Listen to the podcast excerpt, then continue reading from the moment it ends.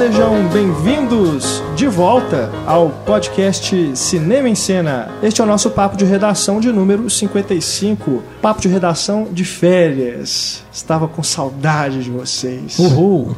Marcelo Seabra, Eu? Antônio Tinoco, Opa. Stefânia Amaral. Saudade também. Quem diria Pablo Vilaça? Pra quem diria, né? Fui convidado, eu vim. Eu sou assim, sem vergonha. Cara de pau.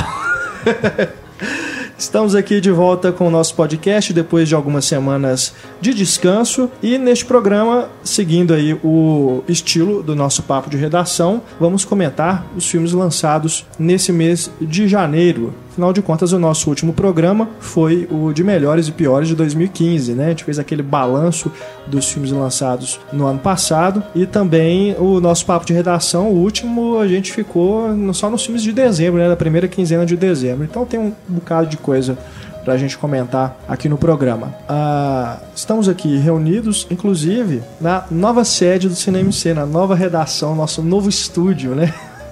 Ainda improvisado. Que laranja lindo. É.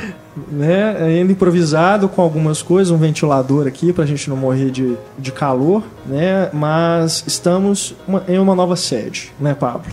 É, Você chegou a falar no. no a explicar pros ouvintes a mudança? Não, não. Porque você de favor. férias, né?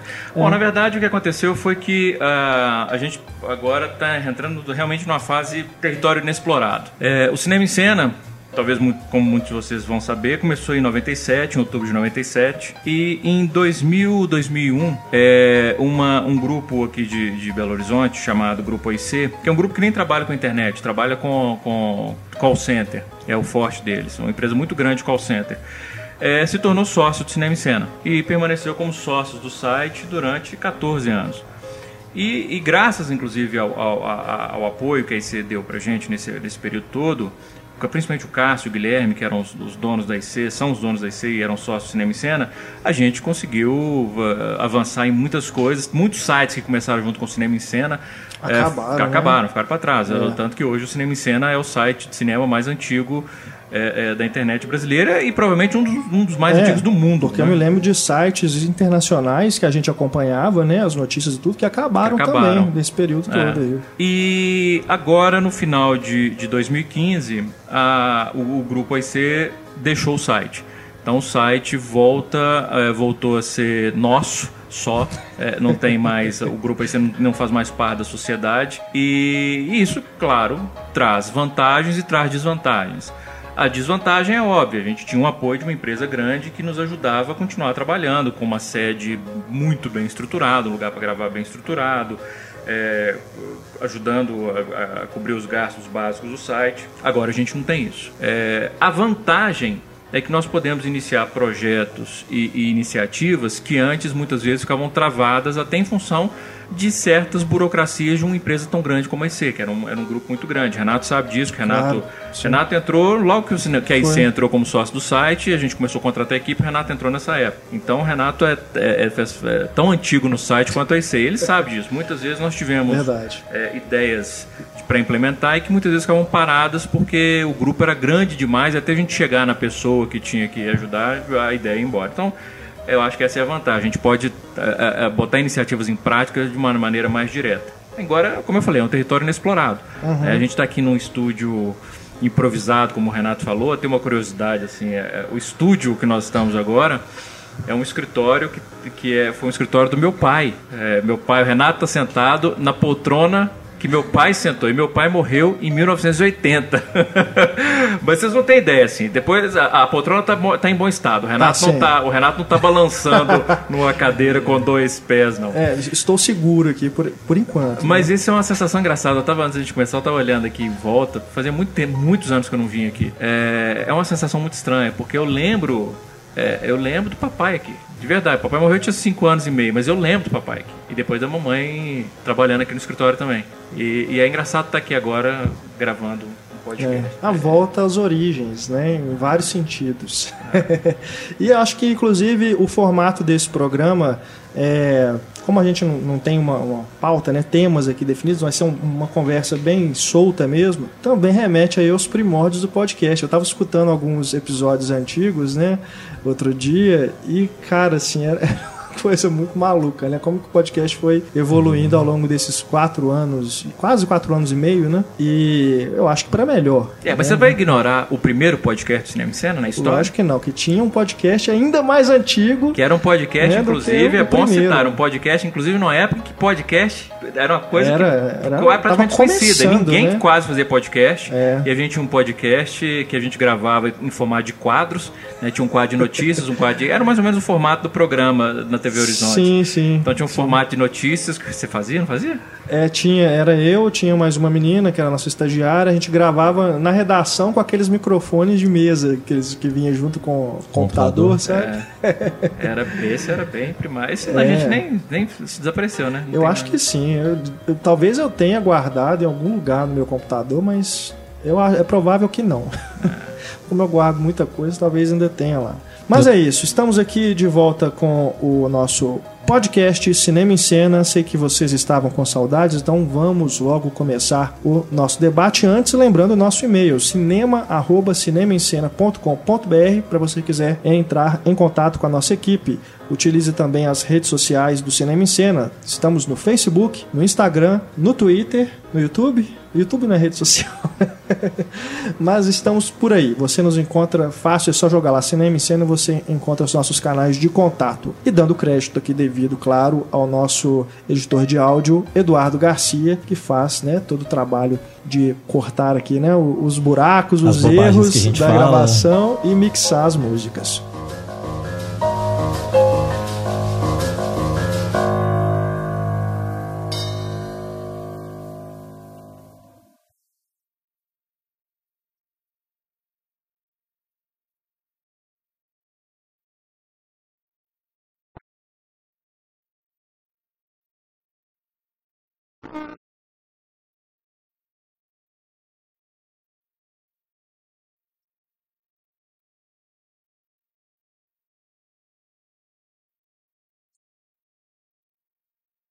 Eu proponho a gente começar o nosso debate falando de Os Oito Odiados. O que, que vocês acham? Bora.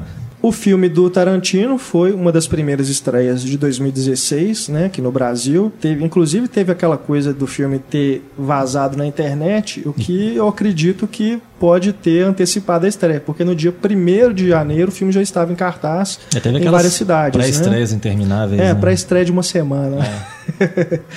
Mas aí na primeira semana ele estreou oficialmente. Os Oito Odiados, então. Quem quer começar? Inclusive eu fiquei até surpreso, porque eu assisti o filme, escrevi a crítica, publiquei no Pipoqueiro, pra depois eu descobrir que o filme não tinha estreado ainda. pra mim já aí tava as passando. pessoas perguntaram, né, ué, como é que o Marcelo assistiu? É, não baixei, gente. Tinha pré-estreia comercial. Então, só comprar ingresso. Mas eu, eu sei que o Pablo adorou o filme, né? Cinco estrelas, muito, não foi? Gostei muito. Gostei muito, muito. Eu acho que é um filme. Tá, eu- tá sendo. Engraçado, eu, eu, eu tenho o hábito de. Eu, eu falo sempre isso nos cursos, assim. Sempre que eu publico a minha crítica, eu, eu leio várias outras críticas. É, Ah, depois, né? Você depois, é, mas a gente acho que a gente já conversou, chegou a conversar eh, sobre isso. Assim, nos cursos eu até falava assim que eu achava errado as pessoas lerem outras críticas antes de escrever a própria. É, eu não gosto. E eu, e eu realmente eu não leio. Mas é, eu não acho mais errado, porque uma vez eu estava conversando, se eu não me, eu, tô tentando lembrar quem que foi. Eu não sei se foi. Bom, não vou citar porque de repente não foi a É. pessoa. Mas assim, eu estava conversando com, com um crítico aqui de Belo Horizonte e ele me disse uma coisa interessante: que a- a- ele lia outras críticas antes de escrever a dele, porque ele gostava de encarar a crítica como sendo um debate contínuo. Ele escrevia em resposta a outros textos, que escreviam em outros textos, e ele achava que isso era um um papel interessante da crítica. Eu achei legal. Isso. Sim, interessante. Só que é aquela velha história, né? É- é, cachorro velho não aprende truque novo. Então eu não, eu não, eu não consigo. Eu não tenho. Eu, eu me sinto incomodado de ler críticas e escrever a minha. Mas sempre que eu publico a minha crítica, ou se eu vejo um, se eu estou vendo um filme sobre o qual eu não vou escrever, eu leio crítica. Eu leio muita crítica. Todo filme que eu vejo, eu leio crítica. é, é, porque eu acho que faz parte do aprendizado, inclusive, você ter ide- outros pontos de vista. E eu fiquei surpreso com os oito odiados, depois que eu publiquei minha crítica. Eu publiquei e falei, agora eu vou ler outras críticas e eu tenho certeza que o filme foi universalmente amado. Aham. E eu descobri subitamente que eu estava quase que numa minoria. É verdade. que o filme foi muito atacado. Eu fiquei realmente surpreso, porque é, é, eu acho que é um dos filmes do Tarantino é, é, tematicamente mais interessantes. Porque eu acho que o Tarantino é um diretor. É, é a velha história. O Tarantino, todo filme do Tarantino é sobre cinema. Sim. No- Ele sempre faz filme Sempre, sobre cinema. sempre. Pode ser o que for, ele está falando é sobre cinema. Então, do ponto de vista temático, o Tarantino ele se repete, o que não é um problema, porque o cinema é muito vasto. Então, mesmo falando sobre cinema, ele pode falar de coisas diferentes todas as vezes. E o Tarantino é um cara muito interessante do ponto de vista estético, de linguagem, e é um roteirista muito talentoso. Mas do ponto de vista temático, esse Os Oito Odiados fez uma coisa que eu acho que, inclusive, de certa forma, é uma continuação do, do, do Django Livre, que é abordar perifericamente algumas questões políticas que são caras ao Tarantino. É, e, eu, e eu fiquei surpreso com isso. Porque de todos os filmes Tarantino, o que eu menos esperava que pudesse ter algum tipo de conotação política e histórica seria esse. Porque imagina, você está falando de, de um monte de personagem preso dentro de uma cabana, num, num, num daqueles mistérios de Agatha Christie, né? Tipo o caso dos Sim, Dez sim. Indiozinhos e tal. Né? E ele conseguiu encaixar uma discussão temática, política, social, que- rica, complexa, corajosa e que me deixou muito surpreso.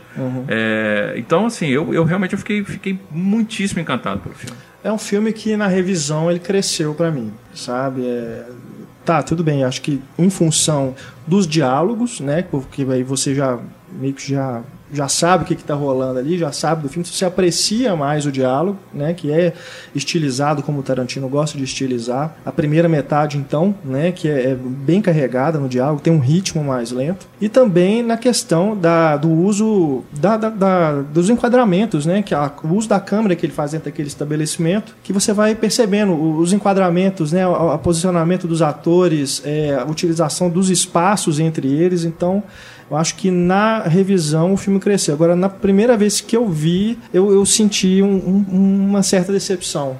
Mas originada de que especificamente? É, pois é, eu achei que da segunda metade, né, para pro final, ele começa, é, muda, né? Muda o filme, né? Ele quase que desconstrói o que ele vinha é, erguendo, né, com aquela com aquela com aquele ritmo todo, aqueles diálogos, aquela apresentação dos personagens. E aí quando começa, né, a violência, né, aquela, aquele exagero todo, aquela, aquele, aquele banho de sangue, né, que a gente vê nos filmes do Tarantino. Já espera, né? Mas eu, sim- eu não sei, essa quebra, de certa forma, ela me deixou um pouco assim, mas, pô, eu achei que o Tarantino tava né, fazendo um filme diferente, né? uma- continuando essa evolução que ele ia demonstrando desde o Bastardos Inglórios, no Django Livre, né, para esse, e de repente ele volta a fazer o Cães de Aluguel. Volta a ser Tarantino. Mas aí sabe? que tá. Eu acho Tarantiniza. Mas eu acho, eu acho que é diferente. Eu, mesmo quando a explosão de violência, eu acho que ele faz de uma maneira diferente. Por quê?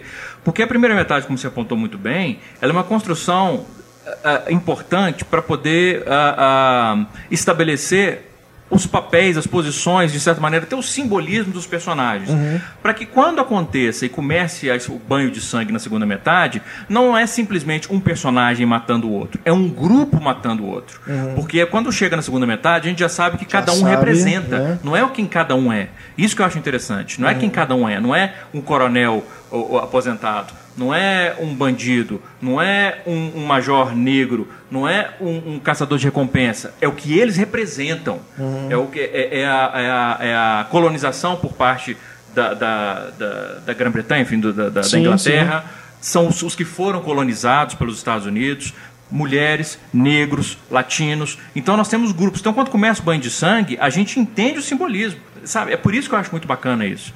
É, é, e eu acho que hum, talvez, e aí sim talvez a carreira do Tarantino tenha, tenha prejudicado, como a gente não está esperando que o Tarantino trabalhe com símbolos, com signos, porque não é a dele, não é, não é- então, não é um cara trabalhar com signos, ele é um cara trabalhar com estética. É. A estética é o mais forte. A estética pode conter signos, claro, mas ele não é, ele não, realmente ele não usa, ele gosta mais da, da coisa puramente estética. Mas como ele está trabalhando com signos, a gente não espera e acaba achando que é só mais um banho de sangue. né? Mas eh, não é. E é, e é por Pois isso que eu é. acho que é bem construído. Aí que eu, eu fui beneficiado por ler as críticas depois que eu vi o filme. Aumentaram. Porque na- nessa primeira é, vez que eu assisti, eu admito, eu não percebi isso, entendeu? Desse, desses posicionamentos, esses, essas representações. Depois, aí eu acho que a revisão é ma- mais um aspecto em que, ele, que fez o filme crescer pra mim. E é por isso que, inclusive, a acusação de misoginia julgada contra Não. o filme, é, eu, eu entendo, mas para quem não entendeu o que o filme quer fazer. sim. Porque, primeiro, é, é, acusar o Tarantino de misoginia eu acho uma puta injustiça. Total, Porque é. é um cara que é um dos raros diretores. Ele sempre tem protagonistas femininas. Exato, é um, é um dos raros diretores de filme, inclusive de ação e policial, que usa constantemente mulheres como protagonistas. Que a mulher não é uma mocinha indefesa. Elas são, são, são personagens fortes, ativas, que, que se livram sozinhas dos problemas. Então, já seriam, considerando a carreira, já seria injustiça. Mas eu até entenderia, assim, se você fosse encarar só como personagens ali, realmente, a personagem feminina, a única personagem feminina do filme, de que destaque, né? Ela só apanha o tempo todo. E ela apanha e a gente é levado, inclusive, a certos momentos, a achar graça Exato. né, do, do, da- do que está acontecendo. Em certos momentos, porque eu acho que eu acho que tem muitos momentos que tem pessoas que riem, eu vi gente rindo, por exemplo, Claro, que não tem graça, eu não- realmente não É, entendi porque eles estavam rindo. né, É, tipo mas existe um outro momento em que realmente a graça. E o que eu acho interessante é que a graça, para mim, nem era o momento que ela apanhava. Era a reação dela ao apanhar. Uhum. É, é isso que eu achei curioso. Muita gente ria quando ela levava um soco, por exemplo. Eu achava graça quando ela levava o soco, Continuava. Cuspiu sangue. cuspia o sangue e dizia é, tipo, praticamente tipo, é o isso? Acabou? Né? Agora, se você encara a, a- a personagem da Jennifer Jason Lee não como uma personagem feminina, mas como uma representação das mulheres na sociedade, É opressão injustificada. né? aí é uma opressão que você, você entende. Não, não é misoginia, é o contrário, é uma denúncia da misoginia. Ela é forte, né? ela, ela tem lá a agenda dela, as ideias dela. Ela pensa, né? ela raciocina bem, ela consegue fazer um plano bacana, mas ela não é respeitada pelos homens. Né? Do, É, do não, recinto. inclusive é, eles, eles cruzam barreiras sociais, né, um branco e um negro. Inclusive o branco era racista e o negro detestava aquele branco específico, né, que é o xerife e o personagem do Samuel Jackson.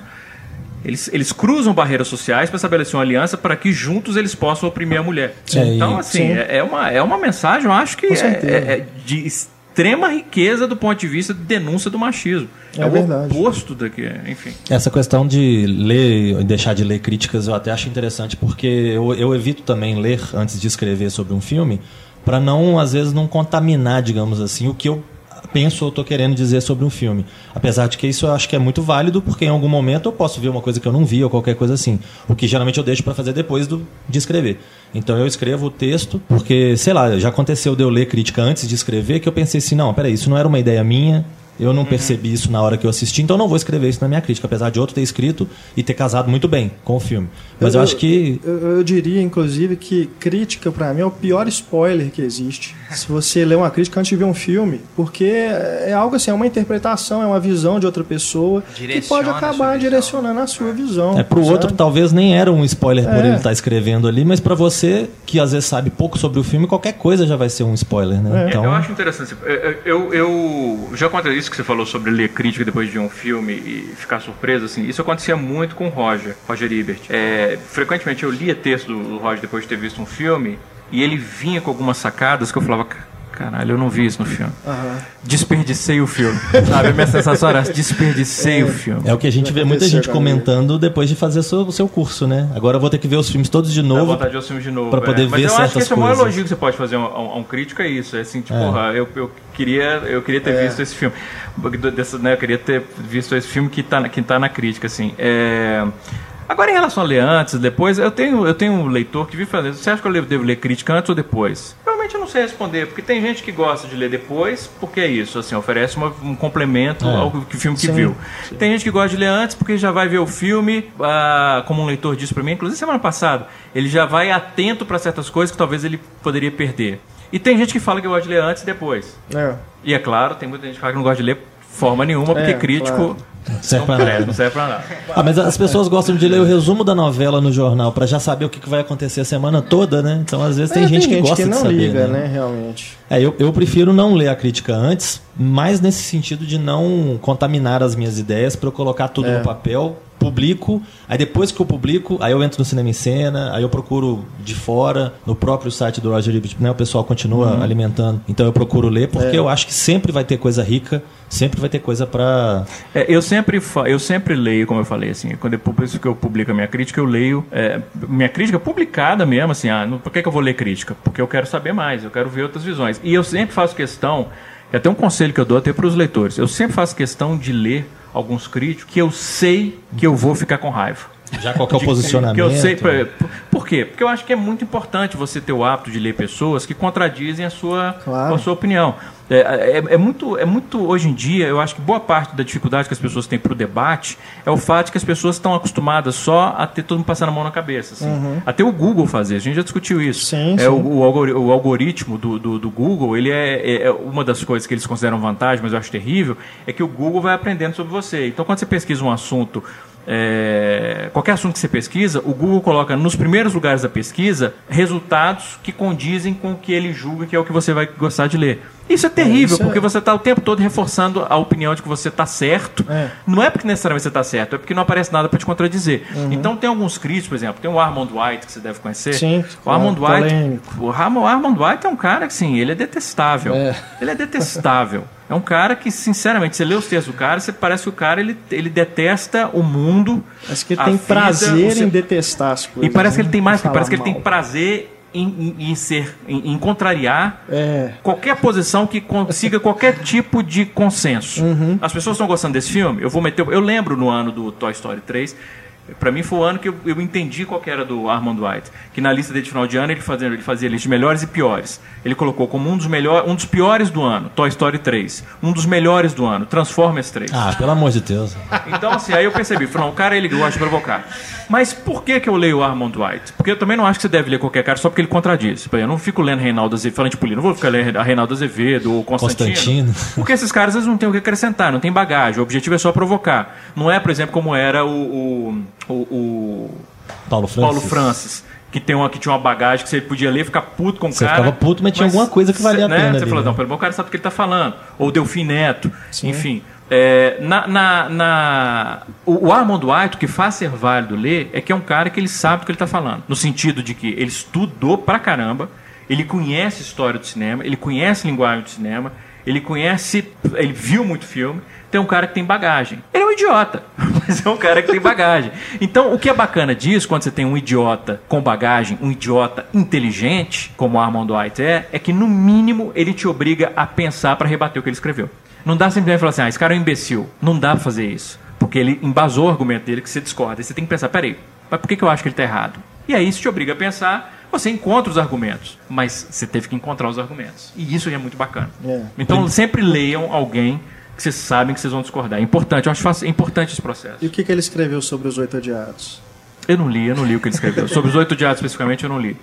É, eu- essa questão que o Renato colocou de às vezes não ter percebido essas, essa divisão de povos, etnias e coisas, né? E represent- povo representado no, no Oito Odiados, eu, eu não vi tudo que eu li depois a respeito, né? Eu acho que É. cada um vai ter a sua visão para poder colocar, né? Eu espero que em algum momento eu seja um pouco dessa visão para algumas pessoas que leiam e falam, ó, isso eu não tinha percebido, né? Mas isso Não, eu acho que vem muito de, quer de não estar dizer- esperando mesmo, sabe? E- não, isso não quer dizer, favor, não por esperar isso exemplo. Mas é, é interessante você ler esses textos exatamente porque eu tive uma visão que foi até um certo ponto. Aí tem um outro crítico que apontou uma coisa que não sei se é uma verdade absoluta, obviamente não é, porque está ali na obra, você interpreta, você, se você tiver elementos para comprovar, beleza, né? É. E aí o cara vai e comprova com o elemento que ele viu, e aí você fala, pô, bacana, mas às vezes é uma outra visão. Eu não colocaria isso na minha crítica, porque não foi o que eu percebi, não foi o que minha vivência me, me apontou, mas é um- uma coisa bacana, né? Aí não quer dizer que você, por não perceber algo num filme, você falou assim, eu espero que um dia eu possa oferecer. Eu acho que hoje você já pode oferecer isso. É- não, é, não é porque você não percebeu ah, certas, sei lá, filigranas simbólicas no, no Oito Odiados que você não vai perceber em outros. Isso acontece comigo, por exemplo. Eu, eu acho que a minha crítica dos Oito Odiados é uma crítica que vai aprofunda no, no filme. Mas acontece direto de eu ver um outro filme e aí depois eu. Nossa, que filme, né? E aí eu vou ler alguma coisa, depois eu falo, aí caramba, Surge, né? eu não tinha visto nada Tinha disso. tanta coisa por trás ali. Passou e pra mim, sabe? É Então, isso que assim, é bom de, de você ter essa, esse contato com outras visões, outras leituras que os críticos fazem, né? O Roger, constantemente. Isso é constantemente ótimo. eu lendo texto do Roger, mesmo quando, por exemplo, eu tinha gostado de um filme, ele tinha gostado de um filme. As razões dele pra gostar do filme, muitas vezes eram diferentes das minhas, e quando eu li o texto dele, eu falava, porra, não- como é que isso não me É, ocorreu? E eu acho que isso que é o grande tchan né, da, da crítica. Você ter essa possibilidade, não é simplesmente ficar dando estrela, avaliando, dizer gostei, não gostei, ah, isso é feio, isso é bonito. É. Isso aí, no fim das contas, é o que menos importa. É. Né? Eu acho que é interessante também que tem muitas coisas no Oito Odiados que eu não vi sendo apontadas em muitas críticas que eu li. Por exemplo, é muita interpretação de atores, por exemplo, que A grande pessoal- atuação de Michael Madison. É, Mas é mesmo, eu acho que no, no filme do Tarantino ele, tá ele tá maravilhoso. bem, né? Nesse É, o- filme é. que, que eu acho que me chamou mais atenção assim foi o Alton Goggins, né, que é o, o ah, xerife. sim, é. Ele, Porque ele é um cara que eu- né, a gente já, É. já vem é, acompanhando ele cada vez mais em muitos filmes. Eu já estava vendo ele há bastante tempo em Justified, que ele é o tipo o Magneto né, dos X-Men, ele é o cara que tá sempre lá.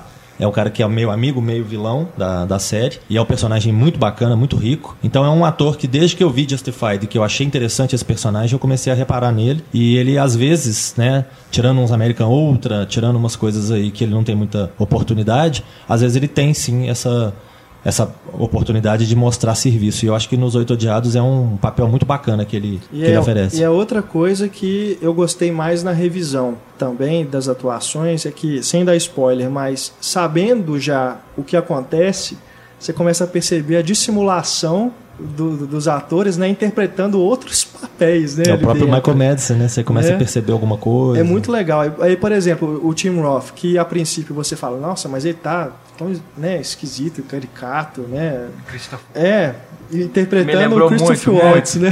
Era o... Mas aí, depois da revisão, aquilo ali pra mim já teve uma outra, Conotação outra já. conotação, sabe? Dessa coisa da dissimulação. É, o filme realmente ele fica. Eu acho que é um dos exemplos né, de filmes que ficam mais ricos. Não é tipo um filme do M. Night Shyamalan que você descobre antes a, o twist ali, né? Ah, nem é. sempre, não, nem Não sempre. vou, um não vou pouquinho. entrar É, nem sempre. Eu- discussão. Você sabe que eu, eu realmente, assim, eu deixei de ser fã do Shyamalan há muito tempo. É, mas, eu acho que o Sexto Sentido e o Corpo Fechado, especificamente, são filmes que quando você revê, Ah, sim. eles, são, eles continuam tão ricos quanto a primeira vez, ou em alguns casos, com mais ricos ainda. É, é o que eu até discuto isso no curso. Assim, é, ele transforma a surpresa da primeira, da primeira experiência com o filme em ironia dramática quando você revê. A ironia dramática é quando você sabe algo que os personagens não sabem. É, o filme que, que consegue transformar a surpresa da primeira visita em ironia dramática nas outras é um filme que ele sobrevive a, É. múltiplas, e, e o- a múltiplas visitas. E o Sexto Sentido e o Corpo Fechado, especificamente, eu acho que fazem isso muito bem. É, eu concordo. São dois exemplos de uma filmografia de 10 filmes, sei lá quantos Não, eu filmes, acho, né? eu não, eu, eu Não, realmente eu, chamo pra eu, mim. é- Então tá, tem eu o- só vou dizer que Fim dos Tempos, pra mim, tem a mesma experiência. Tive a mesma experiência. É, mas de qualquer De na forma. revisão também. Você tá falando do filme que o vento é o vilão? É, exatamente. Que ele conversa com planta, é É, isso? Exato. Aham.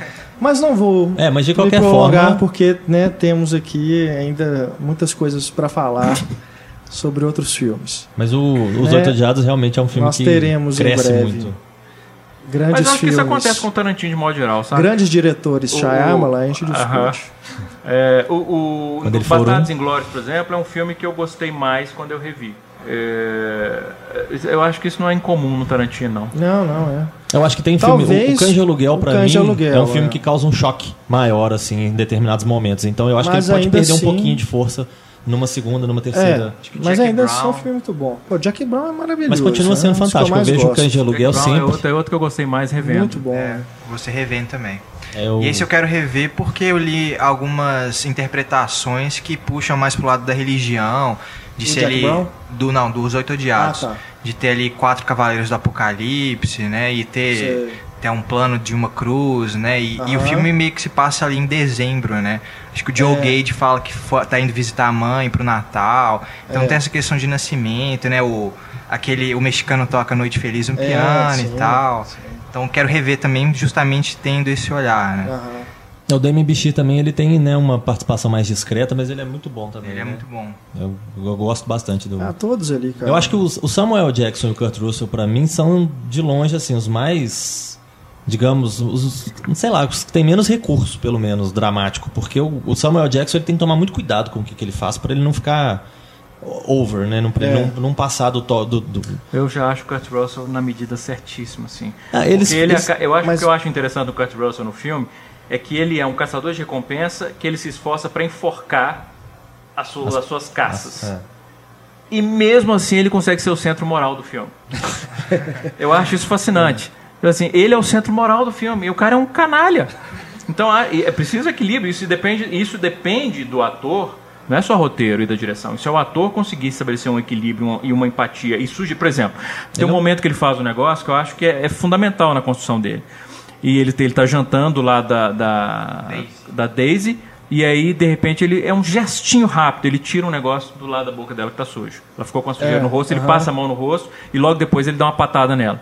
Mas aquele gestozinho dele de tirar um negócio que tá sujo no rosto dela, o espectador pode não notar aquilo assim conscientemente, mas registra assim, olha, olha, existe uma certa doçura. É. E ele conquista o espectador ali. Então é muito inteligente isso, o ator depender de um gesto mínimo desse para te oferecer uma faceta O completamente momento nova. que ele permite, entre aspas, ela tocar violão também. Tem uma Ótimo, certa ótima cumplicidade lembrança, entre sem os dois, né? Que é a minha cena preferida do filme é ela tocando violão Sem e tal. até que ela ruína porque ela se provoca, né? Né? É, Aquele capítulo, né? Daisy tem um segredo, é muito bom. É, e tal. é. Eu Eu, só gosto acho que- muito do Bruce Dern nesse filme também. assim, É. Ele é sempre fantástico, mas ele também dá aquela virada, assim, apesar do minimalismo do personagem.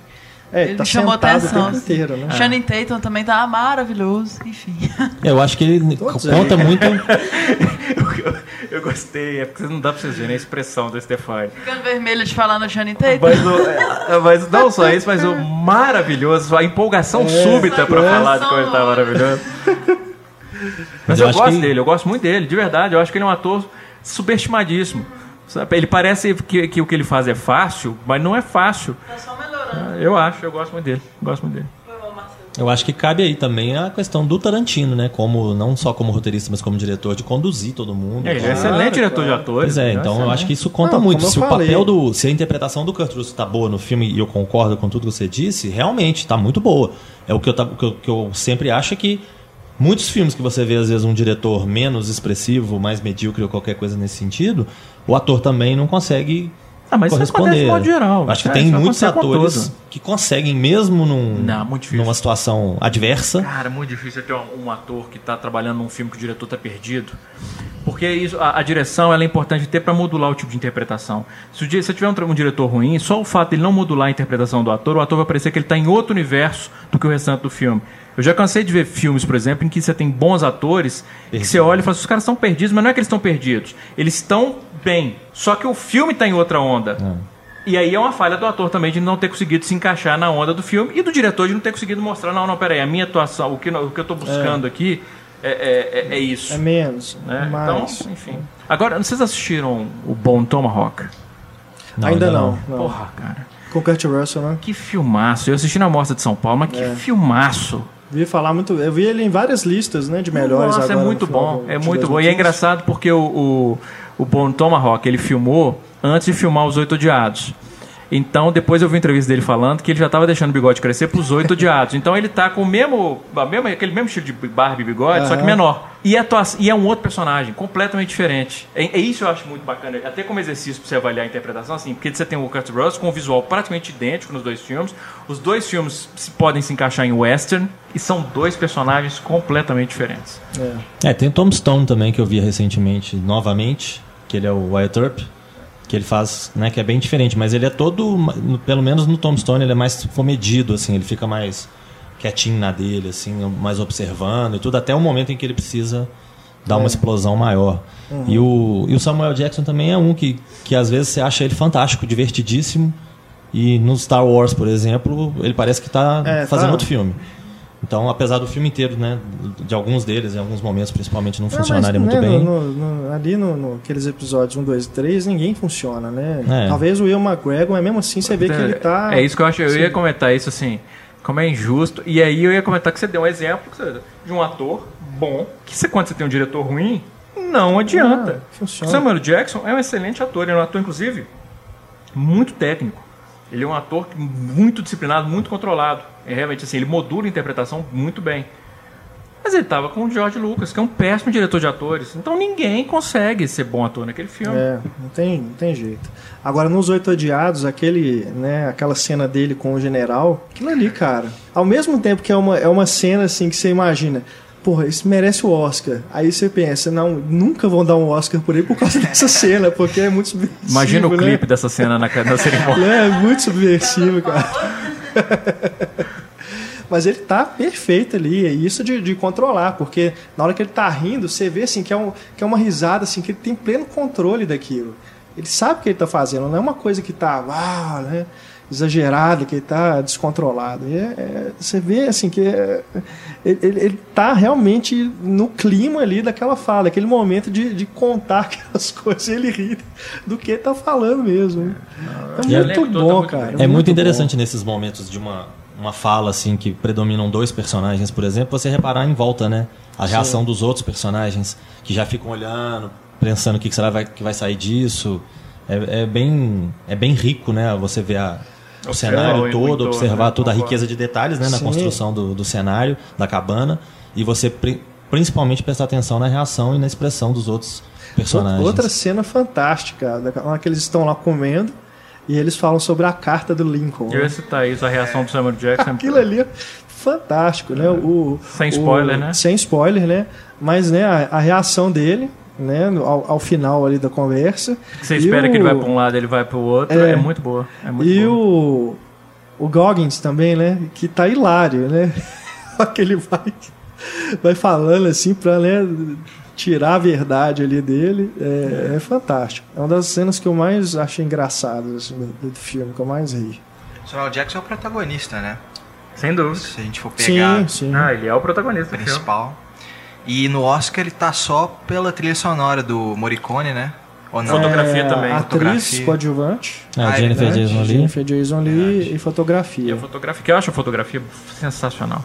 Porque Muito, muito. a- a- o que me encanta na fotografia do filme é que ele vai na contramão do esperado. Ele filma em 70mm com uma razão de aspecto 2,40 por 1. E isso é um tipo de razão de aspecto e um tipo de bitola que você usa para filmar épico com um David visual Lean, né? grandioso. E ele é exato, David Lean. E ele coloca, usa para filmar um- um- dentro de uma cabana. Com- é- é e, e funciona, porque ao mesmo tempo que você consegue fazer close dos personagens, você consegue fazer isso que o Marcelo observou. Você está em close de um, mas você consegue ver um outro personagem no É. canto. É, e isso é possível por causa dos 70mm, por causa do 2,40 por 1. né? E E, ele usa não é só por isso. A, ele, a, a maneira como ele explora o espaço é sensacional. A fotografia não. brilhante. Sem falar do uso de luz, né? Um filme, ele, ele- é, do ponto de vista puramente estético agora, é um filme muito bonito. Muito, muito. Muito bonito. Então esse foi nosso podcast Grandes Filmes, Os Oito Odiados. Obrigado, gente. Valeu. Falou. Mas, é, Marcelo, né? Bota mais um filme aí na roda, dos, últimos, dos mais recentes que você viu aí, desde o nosso último encontro. Ah, eu acho que seguindo, seguindo a ordem aí, pelo menos dos filmes que eu assisti, que infelizmente em janeiro não foram muitos, Gatinhas Assanhadas 9. a volta. Eu acho que seria um próximo aí seria o Creed, que estreou, Creed. né, algum tempo depois, que Nascido pra lutar. Nascido pra lutar, tinha que ter, né, um subtítulo desses pamonha. Mas é um filme que eu não vou dizer que é surpreendente, porque eu gosto do, do universo do rock. Eu gostei do rock balboa. Mas ainda assim foi mais do que eu esperava. Eu acho assim, quando você já conhece, você sabe que é o sétimo filme de uma franquia já bem estabelecida. Você já tem mais ou menos, né, uma expectativa, por mais que a expectativa seja uma armadilha, mas você já tem mais ou menos uma ideia de como é que será. E aí você pensa, ah, vai entrar um outro jovem, né? Coisa que já até aconteceu no rock, né? Dele treinar um cara mais novo do que ele. Rock 5. Né? No Rock 5. Sim. Ele treina um rapaz lá. Então não- é assim uma coisa, digamos, totalmente inovadora. Não é uma coisa que você fala, nossa, que, sa- que sacada, que ideia.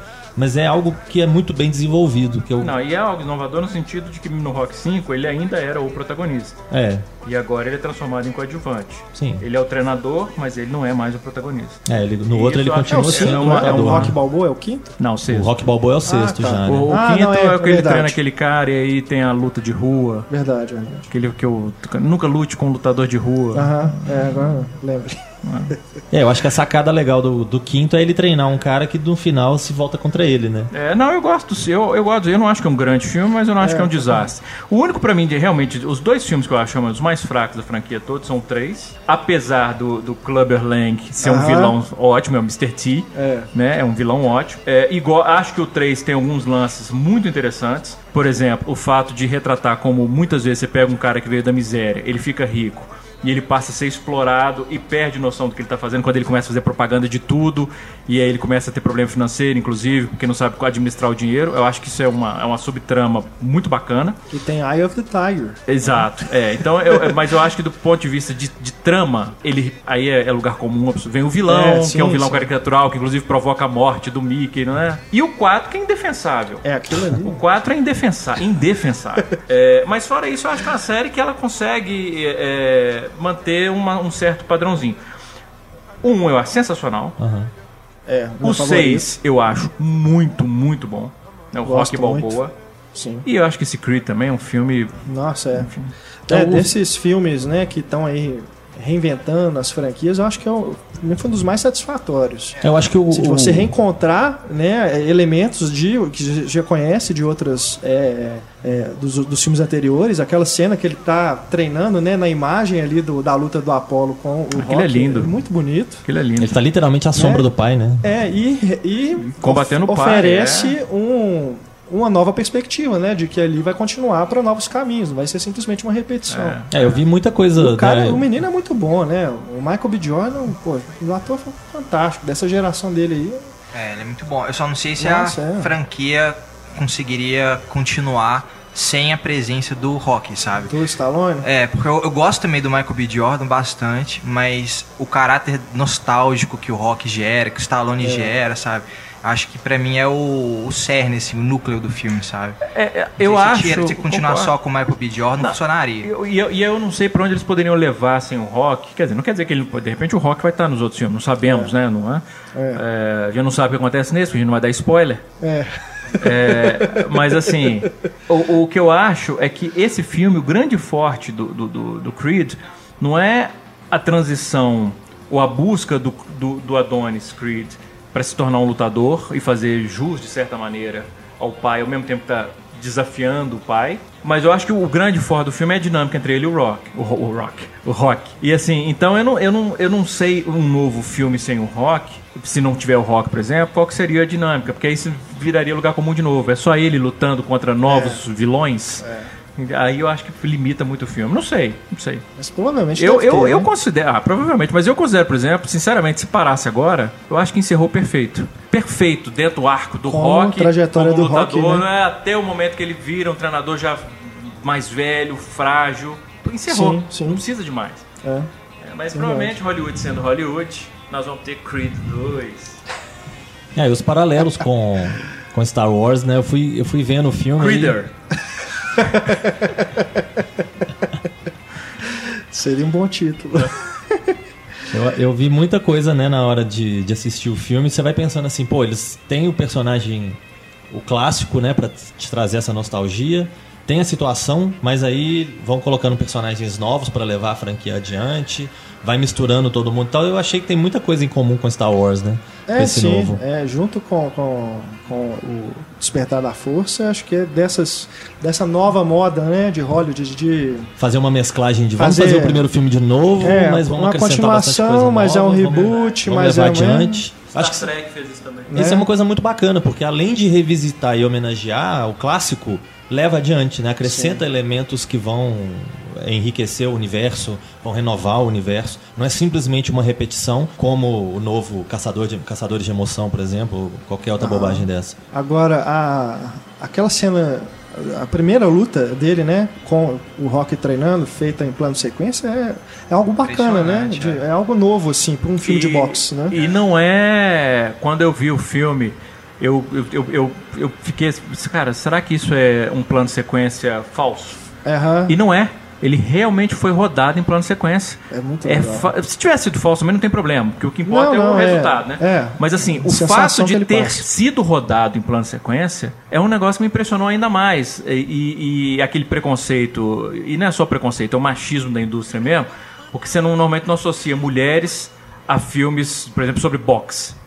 É uma diretora de fotografia, Marisa Alberti, Alberti, a Marisa Sim. Alberti. Se não me engano, É, dela. acho que é isso mesmo. E é uma diretora. Ela faz um trabalho sensacional e aquela, aquele momento da luta, inclusive, você tem uma compreensão da câmera em relação à luta, à lógica do boxe, porque a, a câmera, ao mesmo tempo que ela se torna um dos lutadores, porque em vários momentos você as- quase que assume a posição de um dos combatentes, ela, ela joga o espectador para dentro do ringue. E ela consegue, sem corte, ela consegue fazer um close, fazer um plano conjunto, quer dizer, você tem um corte, eh, entre aspas, né? Você tem quadros diferentes que ela faz através da coreografia cuidadosa da, da, da câmera. Um- Aquilo é um, Muito bom. é um, é um esforço. E não foi, foi indicado fotografia? Não. Só, só essa não. sequência. Aliás, não é um plano de sequência. É errado falar plano de Ali não é um plano de sequência. Aquilo ali é um Plano plano contínuo. longo. É um plano longo. Plano de sequência, se tivesse mudança de cena e não tem mudança de cena. É um plano longo. É, mas é um plano. Só aquele plano longo já merecia a indicação só por aquilo. É muito, muito, muito, muito bom. É porque às vezes a gente traduz né, o long take como plano de sequência. Né? É, não, é porque para ser plano de sequência tem que ter Sim. mudança de cena Aham. sem haver corte. Sem haver o e ali não, é o corte. mesmo lugar, é a mesma cena, né? Mesmo, mesmo espaço, mesmo É, tempo. é.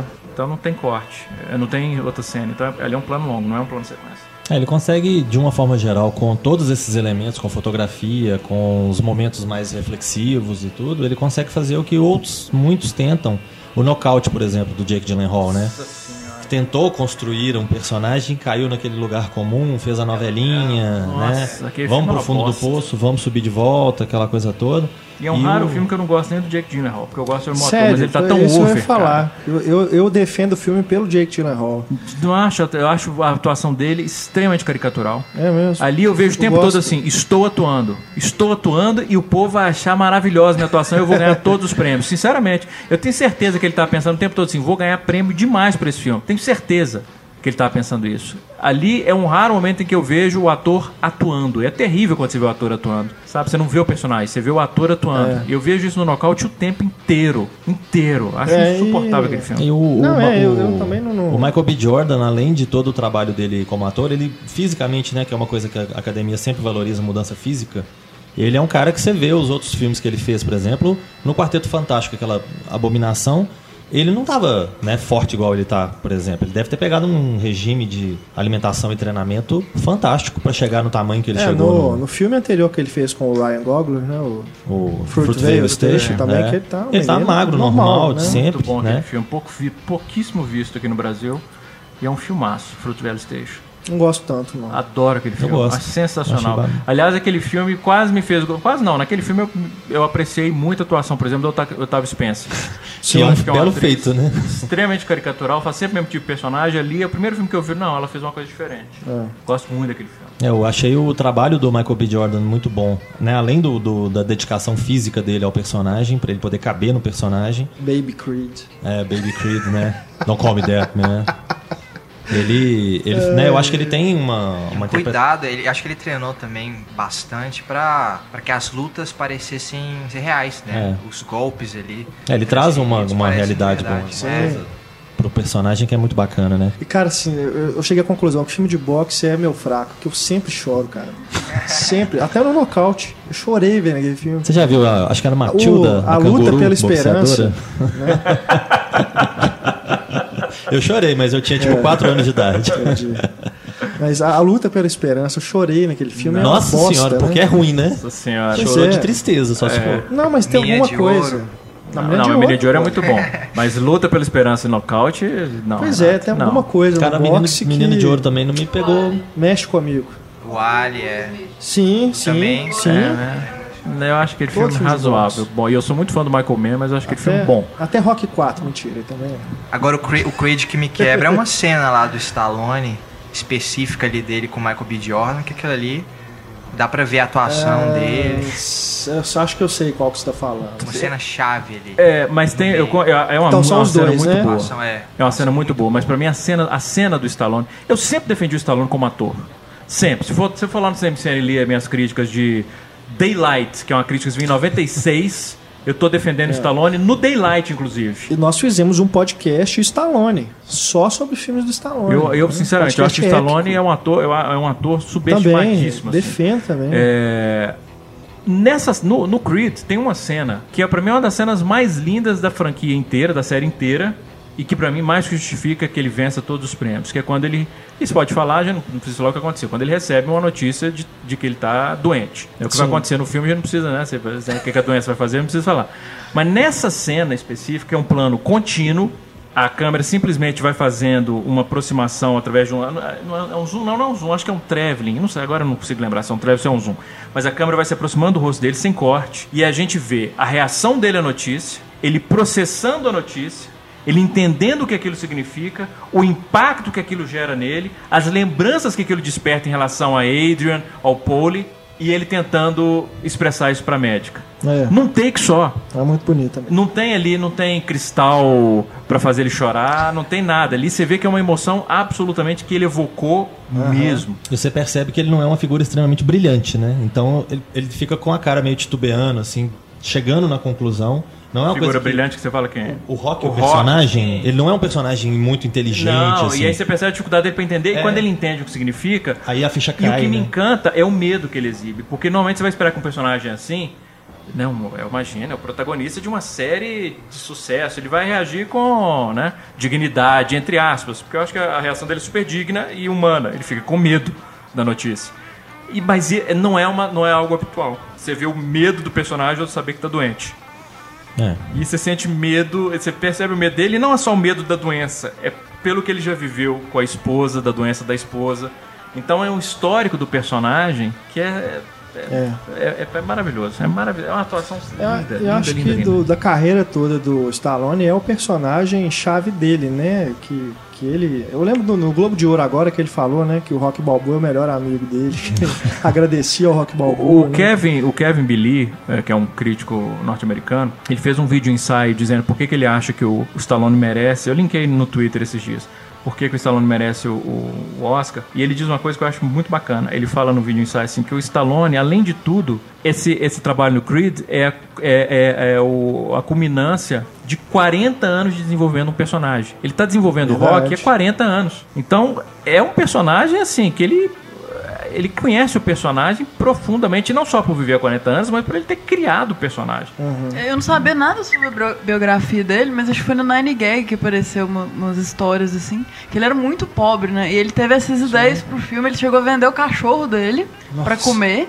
Depois que ele, com o filme, ele recomprou o cachorro por milhares, assim, sabe? É, então, um cara história dele, humilde, né? um cara Ele criativo. começou de baixo, né? Não, de demais. totalmente. Então, ele fez Eu filme não vi pornô. Creed ainda, mas eu tô. É, exatamente, tem isso Né, é que eles- história, é verdade. O Garanhão é eles italiano. histórico, né? é. O Garanhão é italiano. Dizem, eu não vi, eu não vi. Mas, Mas lembrando aqui, mas dizem, né, que tem esse filme. Pior é que eu vi. Chorou também, né, Renato? Chorava, chorou muito vendo o Garanhão italiano. Ai, ai. Mas. Cara, não, e o, e o Creed, quando ele foi anunciado, eu lembro que as pessoas falavam assim, pô, mas né. É, Caça-níqueis. Caça-níqueis, né? Só pra continuar a franquia. Agora não tem mais Rock Balboa, agora vai pro filho do Apollo, né? Mas mesmo assim, cara, é, é isso. É, é com- considerando como trajetória do personagem do Rock Balboa, é, é fantástico. É, eu- achei que, um filme, inclusive, eles Continua desenvolveram. essa saga dele, né? No filme anterior, no Rock Balboa, eles tentaram desenvolver mais a relação dele com o filho, né? Com o- Aham. o, o outro Rock, né? O Robert, sei lá como é que eles chamam o filho dele. E não, eu acho assim, nesse filme eles devem ter pensado assim, bom, a gente já fez o que tinha que fazer com o filho dele. Não vai fazer nem sentido trazer o filho dele de volta, né? Tanto que ele menciona que o filho mora no Canadá com a namorada. Então, a outra opção seria o quê? Um aprendiz, né? Se ele não vai ter um filho pra cuidar, quem que poderia ser o aprendiz? Eu acho que foi tudo. Não é nada assim surpreendente, Não não é. é, nada E- fantástico do outro mundo, mas é bem desenvolvido. Isso é que é Mesmo importante. ele não tendo é, escrito o roteiro, ele é produtor do filme, com certeza ele teve ali, né, sendo como funcionando como um mentor. Não, é- se ele se tivesse alguma coisa ali que ele Ah, achasse. o personagem é dele, pô. Não é dá, ele claro. não faz. O filme acabou. É, porque é, é, eu acho muito legal também quando a gente reencontra o Rock, né, e vê ele ali naquele bar, assim, não é uma coisa assim que ele tá No restaurante. é, vivendo da fama dele, né, Não. mas é uma coisa super Tanto que o nome do assim, restaurante é uma coisa que me comove profundamente. Adrian's. É. Me comove profundamente. Sim, Só o nome sim. do restaurante já me comove. E é um personagem que a gente já conhece tão bem, de certa maneira, e o Stallone conhece tão bem, que você consegue até ver certas ah, subjetividades, assim, de interpretação. Por exemplo, quando ele fala... O Creed pergunta, assim, você teve uma, uma luta secreta com meu pai. né? Quem ganhou? E ele fala, seu pai? é tão complexo o personagem e a nossa história completa tão- é tão grande que a gente sabe que essa, por exemplo, seria uma resposta que ele daria mesmo que não fosse verdade. É. Em respeito à memória do amigo dele, você sabe que o Rock falaria que, foi. Ele nunca diria fui eu, mesmo que ele tivesse vencido. Então é bacana quando ele fala você, porque mesmo você fala assim, a resposta ainda não é definitiva. Eu não posso saber quem ganhou aquela luta, porque ele pode estar mentindo. Porque ele mentiria. né? É muito bacana quando você conhece um personagem a esse ponto, de saber eh, certas motivações que talvez não fiquem óbvias, até para quem não conhece, né? Por isso que eu- um um leitor perguntou: ah, se eu, se eu nunca vi nenhum filme, eu vou gostar do filme? Eu acho que dá para gostar do filme tranquilo.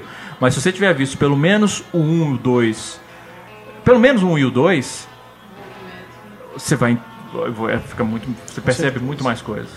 É, o dia que eu, que eu cheguei em casa, que minha mãe me perguntou, e aí o filme é bom? Eu falei, não, muito bom, né? Descrevi rapidinho e tal. Ela falou, ah, que bom, né? Então o ano começou bem, né? E aí na sequência eu fui ver Joy. Joy, então- o nome do sucesso. Outro subtítulo, né? Grande subtítulo, necessário demais, né? Pra gente entender o que, que o filme E eu te falo uma trata. coisa, aquele filme, quando você vê, Joy. Entendeu? Joy. Tipo, Joy na alma. Joy na alma. Meu Deus, Stefani, Joinha pra você. Poxa, foi bom essa. é, nós temos aqui né, especialistas em trocadilho, Nossa, trocadilhos. trocadilhos do carilho, né, Stefano? massa, eu faria dos trocadilhos. Gostou? Obrigado, obrigado, Stefano. Joy. É um filme que Twitter Joy. ele aí, Stefano. obrigado, obrigado. Nossa. Mas eu ainda não vi, então fiquem à vontade para destruir. Marcelo.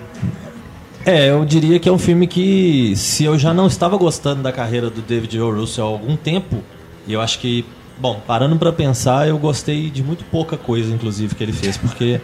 acho Só de que- Três Reis. É, ele partindo aí do, de Três Reis, você já fala assim, nó, bacana, né? Ele vai, vai construir uma coisa legal, vai chegar numa carreira boa, bacana e tudo mais. Agora, só de pensar nessas, nessas três parcerias dele com Jennifer Lawrence, Bradley Cooper e Robert De Niro, meu Deus, eu não gostei nem um pouco do lado bom da vida, É, desses, desses últimos é o que eu mais gosto. Trapaça também não funciona. fraco. Não, eu gosto de filme de gangster, eu gosto de. Eu achei que eu É, ia gostar daquele é universo, meio, né? mas não, não conseguiu me pegar de jeito nenhum. E agora o Joy conseguiu chegar no fundo do poço. É mesmo. Não, eu filme- sou, eu sou o contrário. Eu gosto do David. Russell.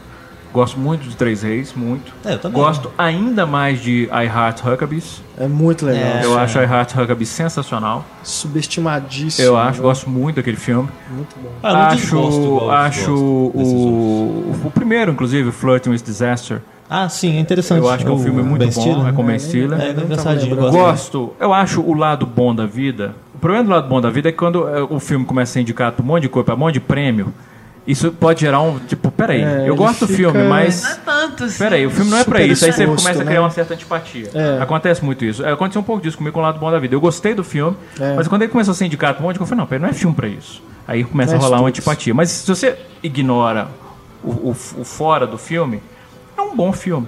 É uma, é uma comédia romântica com pitadas dramáticas, que tem uma química muito boa entre os dois personagens, É. funciona.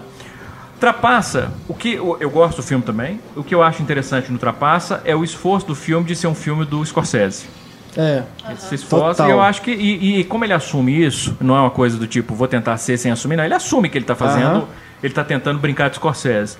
O filme funciona. Eu acho que o filme, eu gosto muito do filme. É, ele tem coisas bacanas. Mas Agora né, o Joy, a Jennifer Lawrence nele, por exemplo, pra mim já começa assim. A, a antipatia que eu tenho pela Jennifer Lawrence hoje começou no o Trapaço. problema do, da Jennifer Lawrence, nos três filmes do David O. Russell, nenhum dos filmes ela era a personagem, a atriz certa.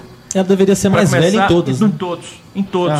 Ah, Você pega o histórico do histórico dela no lado bom da vida, pra uma menina de 22 anos faz o menor sentido. É. passado Trapaça, não faz o menor sentido a idade é. dela. E o Joy, idem. E assim, eu gosto da Jennifer Lawrence como, Lawrence como atriz. Sim, sim, Mesmo, acho, por exemplo, você tá um assiste um, saco, filme cara. como Winter's Bone, por exemplo, Inverna Alma, Nossa, muito que bom. é uma, o filme é uma obra-prima e ela tá maravilhosa no filme. Os é uma Jogos atriz dos Jogos Vorazes. muito Mística dela. também. É, é uma Sim, atriz muito sim. bacana. Agora, o problema desses filmes com o David. Russell é que ela, ela, ela faz personagens que, primeiro, estão longe da idade que ela tem que fazer, e não adianta, por melhor atriz que ela seja, não tem, certas não tem como ela né, convencer nesse sentido. E o fato de que, no Joy especificamente, é um projeto, me soou como um projeto de vaidade dela, inclusive. Uhum.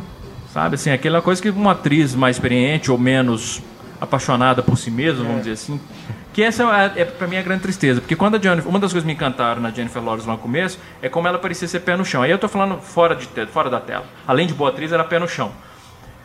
Agora, tipo, parece que ela comprou a ideia da própria fama. O que ela fez, por exemplo, com aquele jornalista. Sim, não sim. o, cara, o cara fazendo entrevista com ela falou assim: ah, olha no celular, não, olha pra mim. O cara não falava inglês.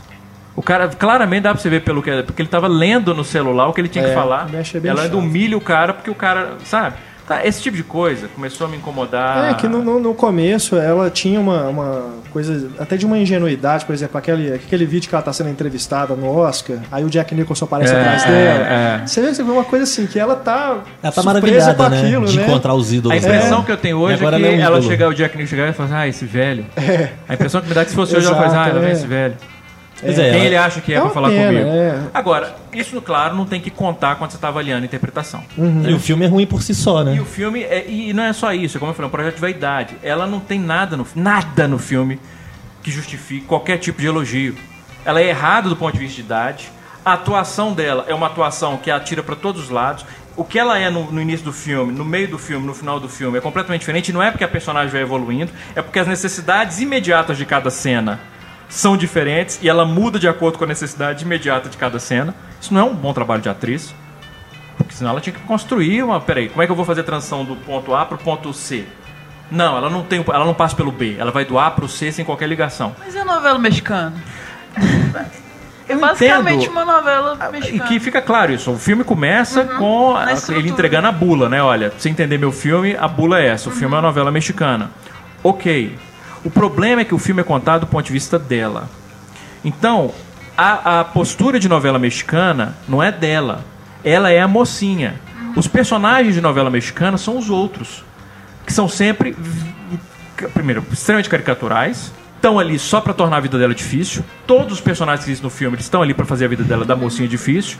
Então, o problema dela permanece. Porque ela tem que continuar sendo uma personagem coesa. Ela é o centro entre aspas, realista do filme. A novela mexicana é o entorno dela. Então, por exemplo, eu entendo o Robert De Niro tá Nossa. exagerado no filme. Eu entendo a, a, a Virginia Madsen tá exagerada no filme. Tá Eu entendo o. Bradley Cooper tá exagerado no filme.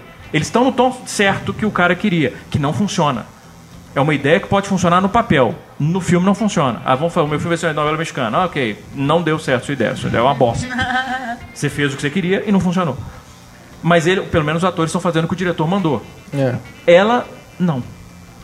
Então, Eu- até dentro dessa lógica, ela ainda tá errada. Eu acho que ela só funciona na diversidade. Quando ela tá com rodo no estacionamento. É horrível aquela cena. Eu acho que Aquela cena é podre. tem, tem horas. É, É, não- triste, não dá pra Paulo, salvar, É né?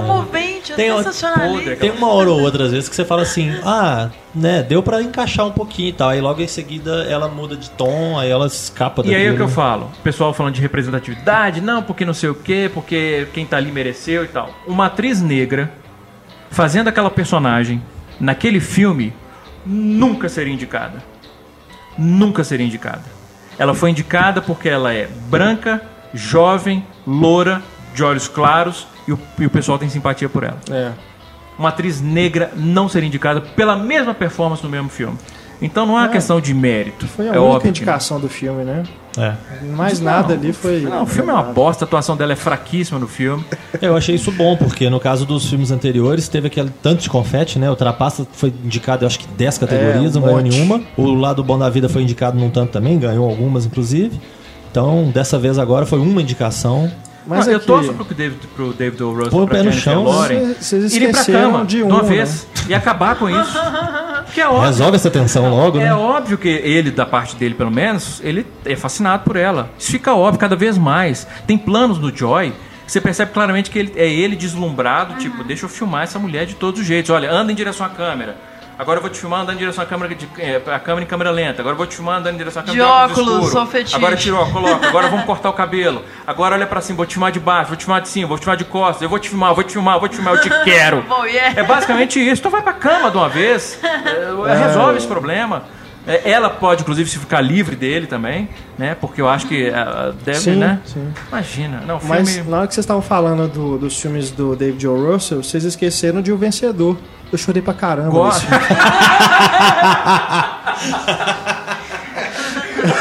Outro fraco do Renato nós já descobrimos agora. Filme de boa. Mas é, mas é um filmaço, eu gosto, né? eu gosto muito do filme. E foi antes dessa fase aí. Foi, foi inclusive o retorno dele, que ele tinha ficado um tempo parado, né? Foi. E Eu voltou gosto, com esse gosto muito do filme. vencedor, gosto muito. É. É, daqui a pouco a gente começa a descobrir o fraco de todo mundo, né? Vamos começar a revelar, né? Acho que eu tenho uma ideia de qual que seria o meu, assim. Mas vamos deixar para um próximo programa, né? O que me faz chorar muito não é um gênero. É um, é um tipo de. é- é- eu- eu- eu- sempre que um personagem toma uma atitude. é, eu até escrevi sobre isso recentemente. Toma uma atitude Altruísta? altruísta, faz um- algum sacrifício por alguém. Nós sempre O teremos filme, po- Paris. o filme pode ser uma merda, mas no momento que um personagem faz um sacrifício por alguém, assim, é uma coisa realmente sempre Igual o comove. Bruce Willis em Tipo, Armageddon.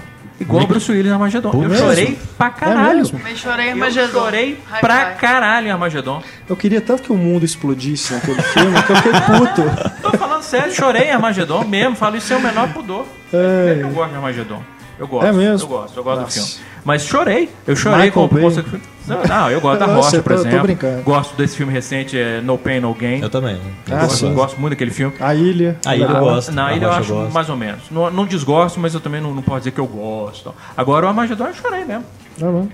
Ah, Uma coisa que me emociona bastante, que eu não posso dizer que é uma fórmula nem nada, mas que Sabe costuma que agora? acontecer. Desculpa, sabe que eu lembrei agora? Sabe que eu chorei no Armagedon? Eu lembrei do Sintonia de Amor. Quando a, a- a personagem da Rita Wilson tá lembrando do. Do filme com, com- do Cary Grant com a. O, o An filme- Affair to Remember. An Affair to Remember. Eu esqueci o título em português. Tarde Tarde demais pra demais. esquecer. Tarde demais pra esquecer. Ela tá contando o que acontece no fim, aí ele chega e ela tá no, no- no sofá, e ela tá coberta, e ele não sabe que ela tá aleijadinha, mas ela tá, não consegue. Tá, isso é um tempo que ele usa no filme, tá? E ela não sei, e ele chora e ela não vai embora. Não. Aí eu- ela acaba de chorar, aí tá o Tom Hanks e o. Que eu esqueci qual é o outro. Acho que é o Victor Garber. O Victor Garber no filme. E aí eles começam a lembrar, ah, e aquele filme de guerra, e quando ele joga a granada, e ele joga a granada, explode e tal, e o cara perde o braço. Lembrei disso, coisas que fazem homem chorar. Do Armagedon. Armagedon, Bruce Willis sacrificando. Tá certo. Ah, eu Você gosto. chorou? No qual? No... Armagedon? Oh? É? Eu e minha mãe lá, dos palhaços. Chorando até morrer. Então pronto, Eu é uma coisa dormi. só de ó, eu já tava. Será que é. É. o tipo de filme que homem chora e mulher não? Não, choro demais também. E eu adorava Aerosmith, aí ficava aquela coisa, aquela música. Nossa, mais aquela farofa, do né? Pelo amor de Deus. Jesus I wanna Cristo. close my eyes. A mesma compositora, Diane Warren, compôs duas músicas na mesma época, passou uma pro, pro Aerosmith e a outra pro The Cult. The Cult fez Pain on My Heart, que é um rock bacana, né? É. Meio gótico, meio É legal. legal pra caramba. E o Aerosmith fez essa. Não Ah, pelo amor de Deus. E eu lembro que eu fui assistir Arquivo X, o primeiro filme. E aí meu vizinho deu pra trás na hora e falou assim: Não, mas eu quero assistir, deixa pra assistir amanhã. Falei, tá, mas eu já tô indo no cinema, eu vou ver outra coisa. Aí fui ver Armagedon. Pelo amor, preferia ter ficado em casa. Falar nisso, vocês já começaram a ver o Arquivo X? Não, ainda Retorno? não. Eu já- não. O Luca viu. Eu perdi o primeiro É, episódio. Luca, Luca é fã, o meu, o meu nerdinho. E gostou muito dos dois. Ele viu dois episódios e gostou muito. É que eu achei assim, a, a reação geral, né, ao primeiro episódio foi mais Morna, negativa, né? É tipo, foi bom ver meus É. personagens queridos, mas, Mas eu fico não foi lá essas cara, coisas. vão ter outros episódios, você não pode julgar tipo, pelo primeiro só. Espera, né? E Eu sei agora que eu já saiu gostar. segundo, eu já vi o pessoal já elogiando, assim, que melhora pra caramba. Tudo. O Luca curtiu, eu não um posso falar porque eu não sou, Eu não né, vi, mas eu sei que eu vou gostar. não sou avaliar. familiarizado com a Eu- eu adorava Eu vi a um série. outro episódio, vi os dois filmes. Toda sexta-noite era meu ritual chegar em casa da escola e, e ver Arquivo X na Fox. Era... Não, o Luca queria, a gente tá com uma gata nova em casa. Ele queria botar o nome na gata de Scully. E ficou frustradíssimo porque eu falei: Você não entendeu que a regra aqui em casa é que tem que ter o nome do poderoso chefão? e houve uma revolta assim, Como é, que, mas. a- como é que a primeira chama? A Polônia. A E Polônia. a, e a nova? Agora chama Constanza. Legal, Constanza ou. Carmela? Eu ofereci essas duas opções: Constanza ou Carmela. Aham. E ah, aí os dois. Podia ser primeiros- Cone. Co- Constanza é apelido de Cone. Ah, o problema é que nós já tivemos uma cachorrinha chamada Cone. Ah, e tá. repetir é foda, né? Porque. É, então já Cone fica sendo Constanza. Bola de neve 1, bola de neve 2. É, agora a Carmela é a. Mama Corleone. Então tudo bem, vale. Então eles estão, eles estão toda hora eles tentam um, tentam outro. Mas também não faz diferença, porque gato não responde a nome nenhum. É. Tanto faz, você pode chamar o gato de que for, o gato Você que tem que responder. responder a ele, né? Você tá ali pra É. servir ele. Então. Mas o Luca queria chamar-se Scully. Legal. Mas Bom aqui, pra fechar a minha participação, já que eu tô um pouquinho apertado de tempo hoje, eu só queria lembrar do Roger Waters The Wall, Ah, sim. que é algo que me emociona, que é música boa. Sim, sim. Música que Bate lá no fundo. Teve uma passagem breve, né, pelo cinema, mas Brevíssima. acredito que lotou todas as sessões. Foram poucas sessões, pelo menos É. aqui em BH foram poucas sessões, sessões bem cheias, bem disputadas. E agora já está disponível. E já está né, disponível para venda. Eu não. Eu acho que está em vários formatos já, DVD. Blu-ray, Mas não é só um concerto, né? Ele filmou um concerto, né? E não sei se foi foi Berlim, não sei, ou, não foi não, foi na França, se eu não me engano. E ele fez um passeio, porque tanto o pai quanto o avô morreram nas guerras.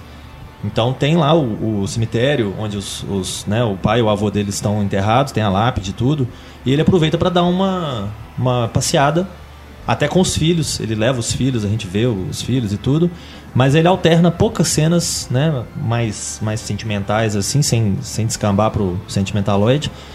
Mas o forte mesmo é o show, né? É as, as, a superprodução que eles fazem, as interpretações dentro das, da apresentação das músicas.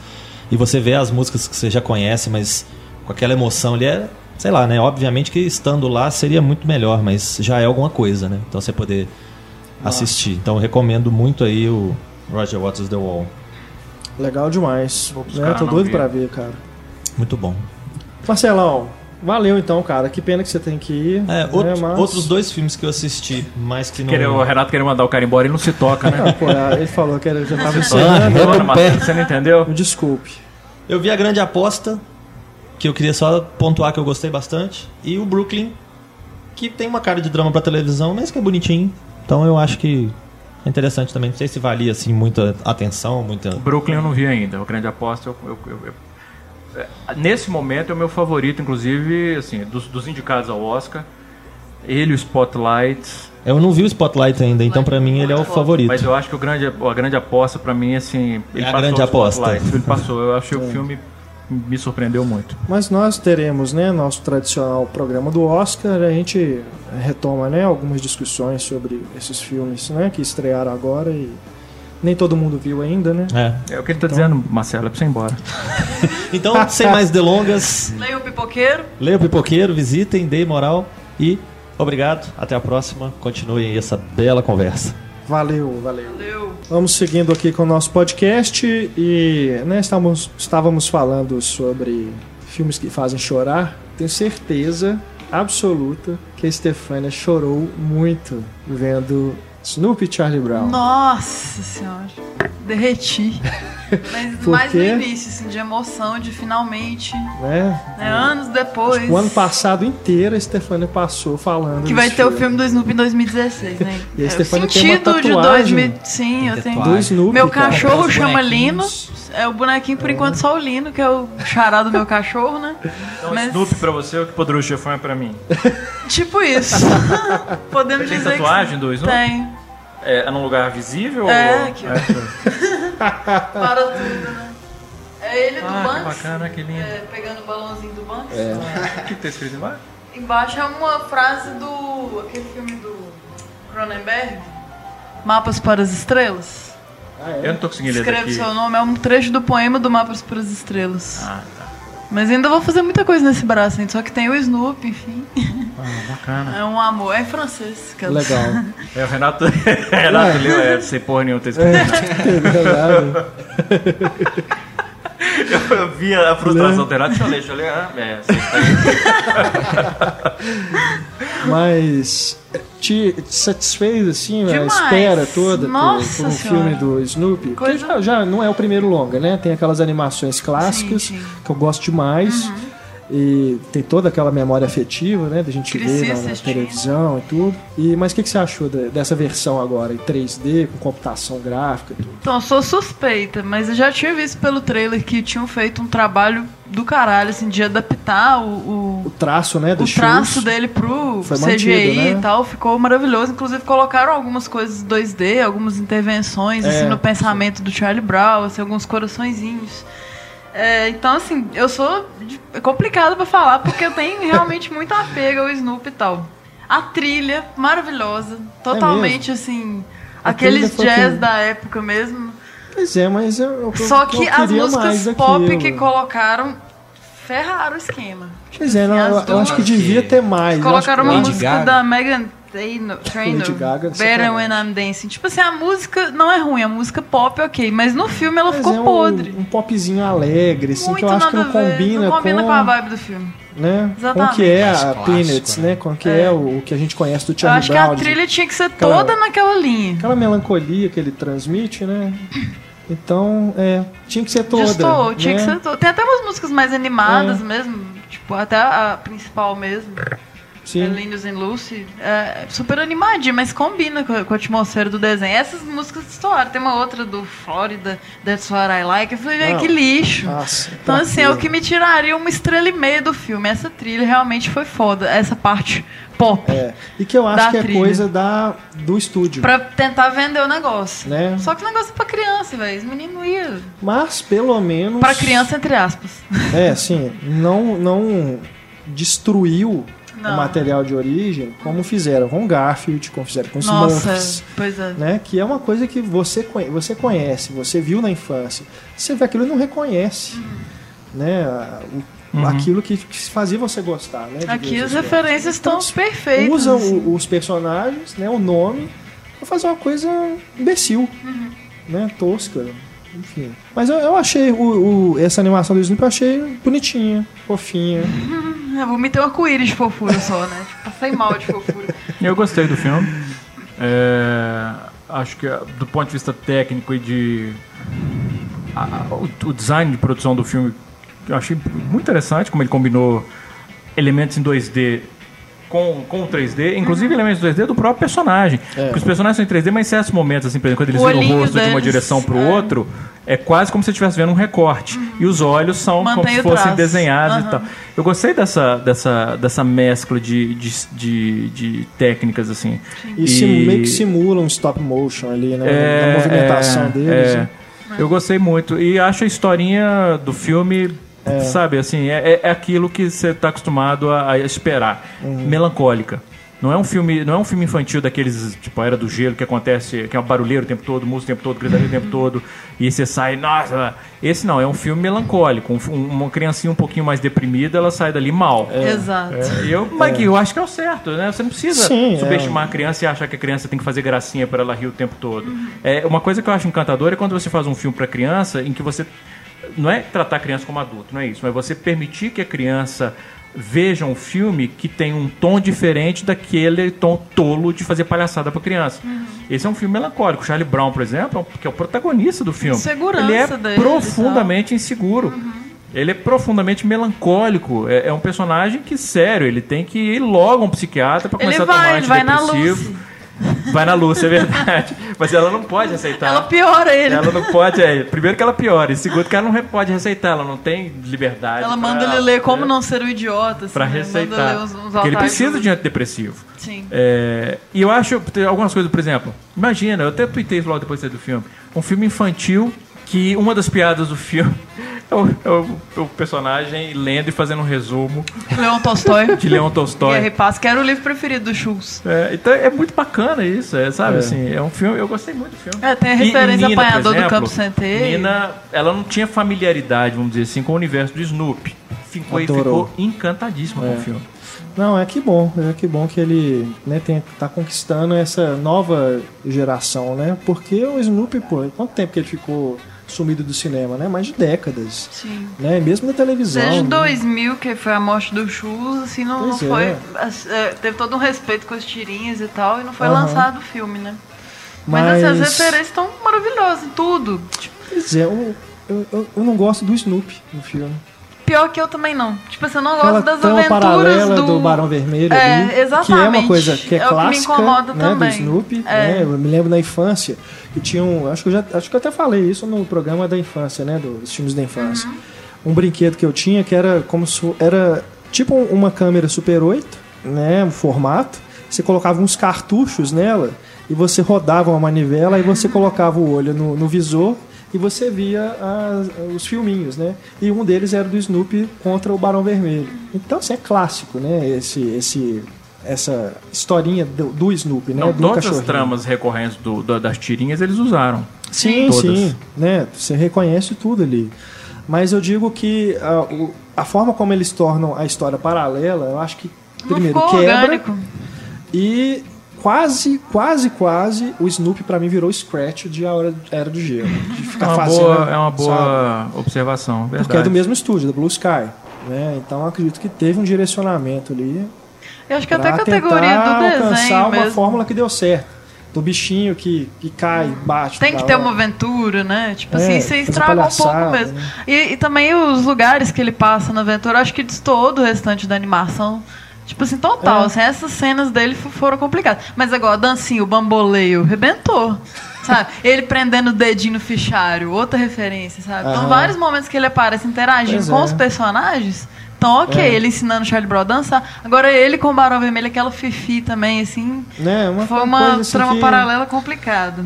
Mas que tenta fazer uma, uma rima com a história do Charlie Brown, né? Mas, sei lá. Destoou mesmo. Agora, alguns personagens eu achei meio apagados. Por exemplo, o Lino. Podia ter mais lindo Achei mesmo. ele bem, bem apagado no filme. Ele é o conselheiro do, Ele é muito bom, do né? Charlie. É maravilhoso. É, agora, outros eu achei que estavam... O no- Schroeder também, ó, apareceu ali no, no início, ele é sem aquilo, ser né? spoiler, mas É, podia ele ter é- mais ele a Lúcia aquilo, apaixonada com o Ele Schroeder. tá ali na dele, tocando, feliz, e me deixa aqui. É bonitinho demais, A. Lúcia me importunando. Podia ter mais É. o grande abóbora, que aí teria mais lindo. Aquela mística toda do Halloween, assim, podiam colocar. É. Mas. Espera, a continuação vem aí. Será? Eu não sei Ah, como é que o filme ter. foi de bilheteria. Acho que foi bom, não melhor que o Grande Dinossauro, eu acho. O bom que superou dinossauro. o, bom, Grande Dinossauro. O Bom Dinossauro. Que, É aliás. É eu ruim, fiz- tem, tem um paralelo, né? Do Charlie Brown com o Arlo, que é o, o dinossauro do, bom do filme da Pixar. Que os dois são personagens inseguros, mas você comparando a forma como é resolvido o conflito do Charlie Brown e do, do Bom Dinossauro, né? Do Arlo, você vê como que a Pixar pisou na bola. Não, a, a, a Pixar não pisou na bola. Ela estourou a bola, depois ela botou, a- rasgou a bola com faca. Né? Cara, E não tinha doce dentro Aquele do balão, né? nossa, Estourou filme- a bola e pronto. é- que- Nossa, Parece que é um merda. filme que foi desenvolvido assim, ah, nos intervalos enquanto eles faziam divertidamente. E eles iam sugando tudo que eles. Ah, o que, que a gente faz aqui? Ah, vamos sugar um pouquinho do Rei Leão. Ah, Né? Tem uma, tem uma cena, porque aqueles, até, o, até o enquadramento eles Nossa, roubaram do é. Rei Leão. E pior que o dinossauro é simpático, ele é bonitinho. Fiquei querendo Nossa, que fosse legal. é, como eu falei, eu, eu até comentei É. depois, eu falei que depois, a, a minha reação depois do filme é que bom que os dinossauros são extintos. Nossa, que pai.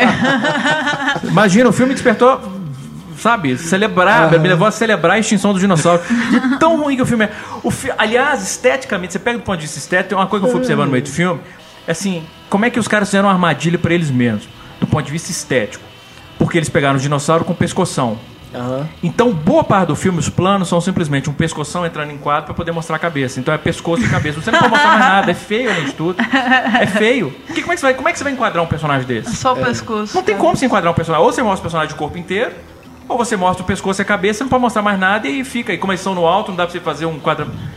É terrível, até do ponto de vista estético. O filme é, um E o desastre. curta, acho que Mas- é Sanjai que passa no início. Ah, eu também É achei- bonitinho, Bonitinho. é bonitinho. Deve ser melhor que aquele da lava horroroso, né? Pelo amor É melhor Deus. que o da lava. O da lava é bem fraco. Nossa, eu odiei. É, o da Lava é bem fraco. Ele, ele é melhorzinho porque eu acho que ele, pelo menos, ele tem uma coisa interessante que é fazer uma coisa multicultural. De pegar, por exemplo, um, É. um garotinho indiano e o pai tentando trazer o menino pra, Ah, pra, meditação. pra meditação e o Os menino heróis. tá vendo televisão.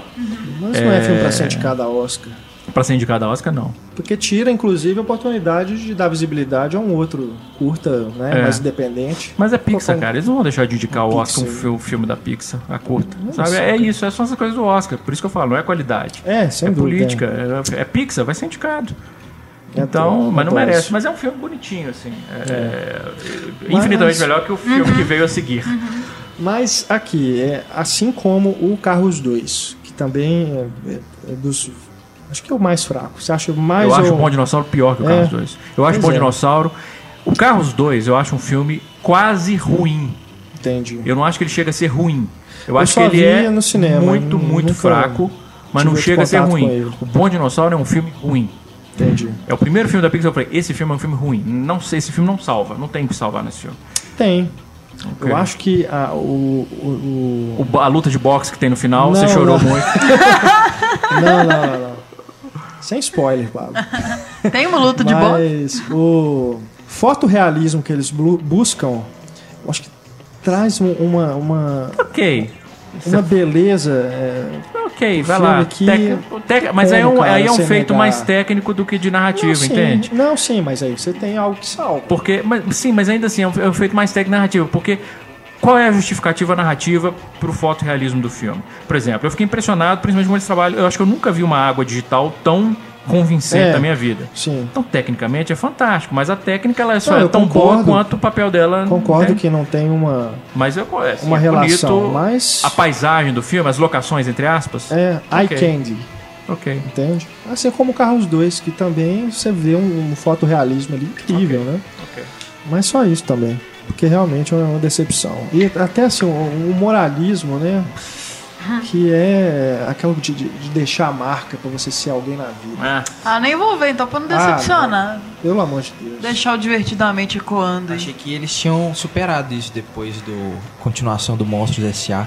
Esse negócio de deixar a marca e sempre alcançar seus sonhos, né?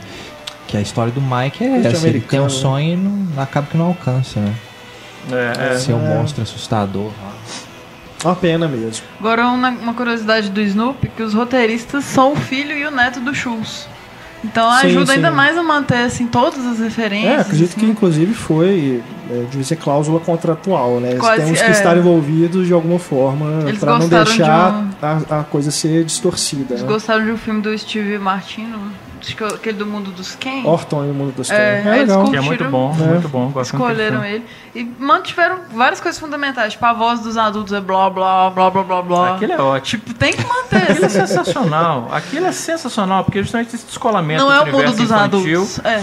E o- sabe, é muito, é muito bacana aquilo. Agora, o. o... Se tem uma coisa que qualquer criança vê aquilo e entende imediatamente o que o filme É. está dizendo, é isso. É o blá, blá, blá, blá, blá. Agora, o Snoopy é, se comunicar só com o, né, os, os sons, né? Não ter Igual falas, isso, isso vem do de- desenho animado. Porque nos quadrinhos, né, nas tirinhas, Ele ele tem tem pensamentos. né? Mas lógico, não teria por que eles colocarem, mudar isso pro filme, né? Então, é, isso da, da voz né, dos adultos também vem do, do desenho animado. Então, é, sem dúvida, é um, é um filme Agora tem umas coisas que Muito tem no legal, filme que é muito, muito que é muito São, inclusive, coisas assim, muito anos 60 e 70, né? O, o, o a Pet Pimentinha, pô, meu. Que puxa, é Que só puxa. é. Muito Isso, anos 60 isso que é 70. fantástico também, é que é um filme de época, né? É, de filme de época mesmo, óculos, o estilo daquele Máquina óculos de escrever. da- né? Esqueci o nome. da Marcy. É, o, essa- o cabelo típico. Você não vê as crianças roupa. com smartphones na mão, nem nada. É Agora eu acho que a, é a garotinha ruiva ela poderia ser mais misteriosa. Acho que ela deu as caras demais também. Assim. No desenho, geralmente, você vê ela de costas, assim. Mas ainda que não tem uma mantém boa interação. parte, ela, né? ela fala Mantém, com mas o aí depois, Brown, é, mas depois É. isso acaba expondo. Eu, eu, eu, eu concordo. É verdade. Era mais legal quando Ela ela, é uma era, gracinha, mas eu preferia ela ela, era só misteriosa. idealizada. Platônica. É, idealizada. Quem, ela é- quem é corresponde muito É. o Charlie Brown, sabe? Mas Não é só corresponde, não mostrar, o, não. mostrar o rosto dela, escancarar. pro- É. Eu acho que É. ela- eu concordo com você. É mesmo. Ah, Mas é genial, assim, aquele momento que o Charlie Brown fica popular, aí todo mundo começa a usar as, as roupinhas amarelas É. com a mancha, tem caneca dele que a, irmã, que a Sally, a irmã dele, tá organizando. É tudo muito lindo, gente. Eu quero ver de novo. Eu, eu, eu- eu gosto muito. Bem que eu fui na sala XD do, do BH Shopping, né? Tão foda assim, eu não vou ser de novo, mas quero tentar. Ele ainda tá no né? cinema ou já saiu? Tá. Acho que vai ficar indo, né? Até acabar férias escolares. Tá tentar ir de acabando, né? Mas vai Bom, ficar indo. até Pegar os também. bichinhos no McDonald's, tudo. Antônio. Aproveitando um tweet aí do Vai lá. Renato, absolutamente sensacional. Um filme na mesma linha é Spotlight, porque também Spotlight. fala sobre espécies em extinção. É, verdade, exato. Aquilo ali, cara, ao mesmo tempo em que foi um filme que, que eu vi e falei assim, é por isso que eu fiz jornalismo. Me deu uma tristeza profunda de ver que é um filme frustrante. de, de um, um, coisas que aconteceram ah, em 2001, né? E que você vê que aquilo ali já é um filme datado, né? É algo que Caderneta na mão, não né? acontece mais, né? Nem só em questões de, do, do, do método de trabalho, né? Mas Da da lógica própria de da trabalho. lógica, da moral, da ética de trabalho, enfim, é algo que se perdeu totalmente hoje em dia. É, você Isso tem é uma equipe triste, de elite no jornal, né? Focada nesse tipo de caso. cara. Aliás, eu, eu ia pesquisar depois e acabei me esquecendo, mas o que foi feito da Spotlight? Ainda Continua, não existe? existe. Você até Existe? conta no Twitter. É mesmo? É, denúncias, dicas, não sei o que, envie para. eles têm. Bacana. Mas é. Você imagina o privilégio de você ter meses, um ano, mais de um ano ali, né, no caso, para se dedicar a uma investigação jornalística. É, mas isso é algo. Você pega agora, por exemplo, o que está acontecendo no jornalismo impresso. O The Guardian vai cortar 20%, está cortando 20% do pessoal. É, aqui, no na- no, Brasil, Brasil, você está vendo direto, Folha, né? Estadão cortando todo mundo. É, Por quê? É, a, a lógica é uma lógica. A, a- a diferença do- do- da época de um jornalismo que inspirava algo como o que a gente vê no Todos os Homens do Presidente ou no Spotlight é que quando você tem uma separação clara entre uma linha editorial e a- o departamento comercial. Não interessa o que o jornal está publicando para o que os caras estão vendendo. E não interessa o que os caras estão vendendo para o que o jornal está publicando. Hoje em dia você não vê isso. Hoje em dia o que você vê na- no, no jornalismo da grande imprensa é, uma, é um esforço contínuo da linha editorial em agradar o departamento comercial e a corporação como, como um todo. Vamos, vamos seguir o que eles querem que a gente faça. Isso, isso- se você não tem independência para trabalhar, para investigar, para denunciar, se você simplesmente já tem uma pauta pré-estabelecida e como jornalista o que você tem que fazer é tentar ajustar os fatos à pauta que já te deram, como é que você faz jornalismo desse jeito? Que é a fala do. Uma das falas que eu mais gosto do Liv Schreiber, né? Que ele tá conversando com o Cardeal. O Cardeal fala que uma cidade floresce quando as instituições trabalham juntas, né? E ele fala que não, que na opinião dele, para o jornal funcionar bem, ele tem que ficar sozinho, tem que ficar afastado. Sem dúvida. E é, é triste, você pega. a- a- eu até falo- comentei isso na crítica. Eu não acho nem que esse é um filme só que ele tem que ser exibido na faculdade de jornalismo.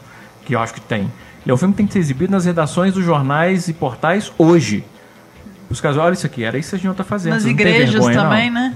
É nas igrejas, mas aí, enfim. Aí Só é que não vai, história, né? Na história, na, na igreja tem que exibir Jamais. muita outra coisa. Tem que exibir meia máxima culpa, tem que exibir O clube. o clube, O né? será herança. É, então é outra história. Mas assim, é, esse, é, o Spotlight, eu imagino, se eu trabalhasse para um UOL da vida, para uma Folha, para uma Veja, eu vendo um filme desse, eu ia ficar muito, muito deprimido. eu ia falar, o que, que eu estou fazendo com a minha vida? O que, que eu estou fazendo na minha vida?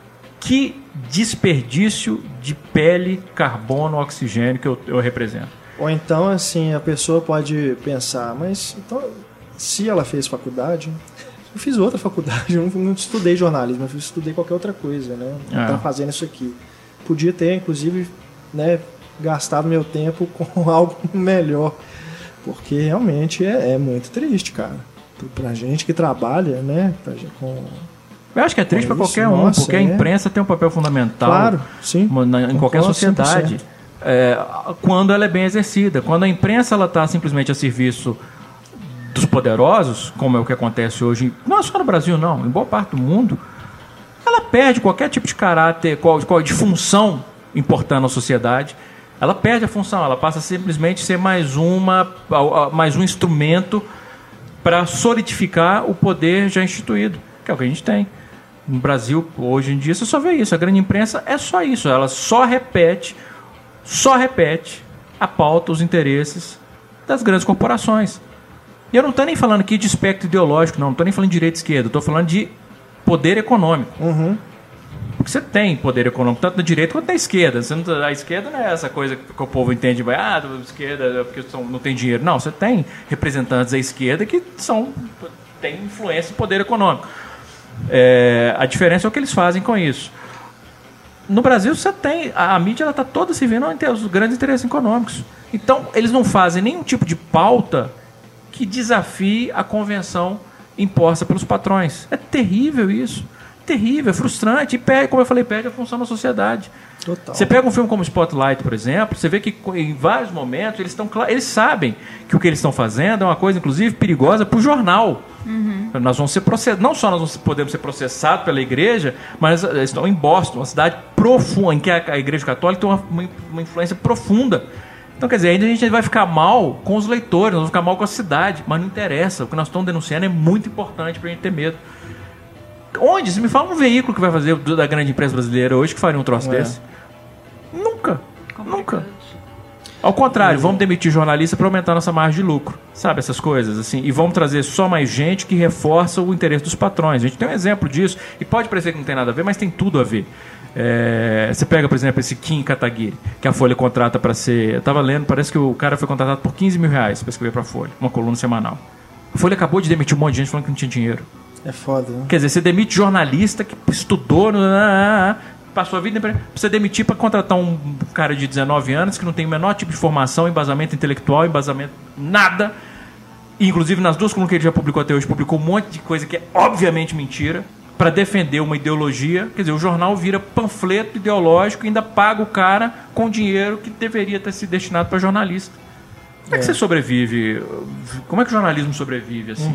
Ver. E aí eu falo que parece que não, pode, não tem nada a ver, porque é engraçado. Quando eu escrevi sobre a grande aposta, o filme é um filme que fala sobre, obviamente, os abusos do poder econômico. O que, que a falta de uma regulamentação no mercado provoca de desastre para o mundo inteiro. Isso é o tema do filme. Eu escrevi sobre isso na crítica comentando. Aí apareceram os caras no comentário falando assim: Ah, porque eu não aguento mais, você lê, você coloca política no que você escreve. Aí eu falei, eu lembrei igual quando eu escrevi sobre Getúlio e o cara reclamou que eu tinha colocado política na crítica. O filme chama Como? Getúlio. É, como não? Quer dizer, a crítica ela tem que refletir o mundo fora. Você não, o filme ele é um reflexo da sociedade. A crítica ela tem que ser um reflexo do filme. Você não tem que fugir de um tema porque você. Não, ao contrário. É, o- a- se a crítica ela envolve uma discussão política, ideológica, social, econômica, filosófica, religiosa, ética, você tem que colocar isso na crítica. E um filme como Spotlight, ele tem que despertar uma série de reflexões de toda a sociedade. Agora, imagino que para um jornalista que acabou de ser demitido de um grande veículo como a Folha, o Estado de Minas, o Estadão, para ver depois ele ser contratando, sabe? Eu, eu imagino por que foi, eu, sinceramente, eu assim, estudei para quê? É. E eu- o que eu gosto muito no filme é como que o, o personagem do Liv Schreiber, né? Quando ele chega assim, a, a gente que, que, que trabalha, eu trabalho numa redação também na- da, da Rádio Confidência, sempre que, que muda governo, vezes mudam algumas peças dentro da empresa, né? Um diretor e tudo. Aí quando chega, você já fica com aquela desconfiança, porra, vai fuder nosso trabalho, né? Que a gente vinha fazendo e tudo, agora vai. Mas o cara chega, você, você, você tem essa desconfiança, mas aí você vê que o cara ele tá querendo é, justamente levar o trem pra cima, né? É dele que parte a pauta. Não, e quando ele chega, É? inclusive, começa a avaliar, o que eles estão falando assim, ele vai demitir todo mundo. É. Ele é o cara que veio aqui para demitir todo mundo. E ele pergunta, Spotlight, vocês fazem o quê? Como é que é? Vocês ficam seis meses fazendo uma matéria só, um ano fazendo uma matéria só? É. Você vai falar, e pronto, dançado. Fudeu, é. E o que ele faz é o contrário, tipo, tudo bem, nós precisamos Aham. melhorar o jornal à venda. Como é que a gente melhora a venda de jornal? Tornando o jornal essencial. Como é que você torna o jornal essencial? Com esse tipo de busca de denúncia jornalística, Ah. investigativa, em busca realmente da verdade. Eu, eu- eu- acho que é o Michael Keaton, o outro, não tô me lembrando. Aí chega pra ele e fala assim, mas você- não é daqui, você não conhece bem como é que as coisas funcionam.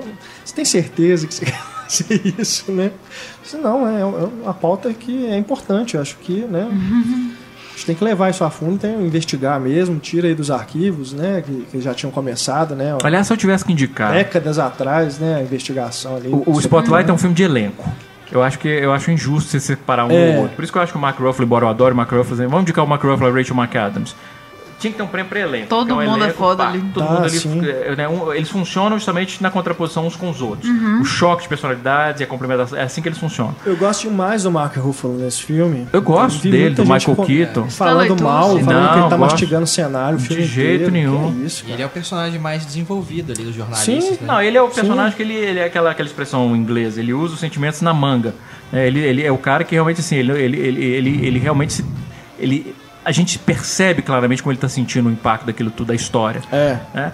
Mas eu acho que ele é bom justamente também em contraposição com os outros. Porque se todos fossem assim, não funcionaria. Se nenhum fosse assim, não funcionaria. Então ele, ele é tão bom porque o Michael Keaton, por exemplo, é muito controlado. Então eu acho que um fortalece a atuação do outro. É por isso que eu acho que indicar um ou outro eu acho injusto. É. A exceção para mim seria o Liv Schreiber. Se eu tivesse que indicar uma pessoa a um Oscar ali, por exemplo, seria o Liv Schreiber. Porque ele não tá, não depende tanto da, da interação. Ele é o iniciador e ele é, pô, é bacana. Isso que é o papel do editor. Não é só de guiar, olha, mergulha mais nisso, procura desenvolver mais aquilo. Mas é depois de pegar no final o texto, não, não, adjetivo, adjetivo, não, sabe, assim, moldar o texto final. E ele faz isso sabe, assim, com uma, uma, é uma atuação bom. super contida, ele praticamente não, não ergue a voz e tal, e ele Presença, projeta uma né? segurança, uma força de caráter. Pra mim é a grande. Se eu tivesse que destacar uma atuação, seria o, o Liv Schreiber, É. aquele filme. Acho que é porque o Mark Ruffalo também, é, dentro da equipe ali, né, dos atores que fazem parte da equipe do Spotlight, é o que você percebe que ele realmente faz uma caracterização que você não reconhece o Mark Ruffalo ali.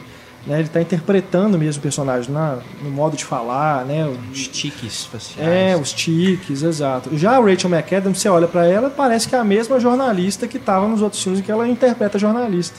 Não sei, mas assim, por exemplo, você pega. eh, Eu não, não sei Apesar de se estar eu muito concordo, bem, eu sabe, adoro assim, a Renato, Rachel Porque existe, por exemplo, no caso dela, existe um drama em relação ao envolvimento da família dela com a igreja católica, a Sim, preocupação sim. dela do impacto que ele vai gerar nos fiéis.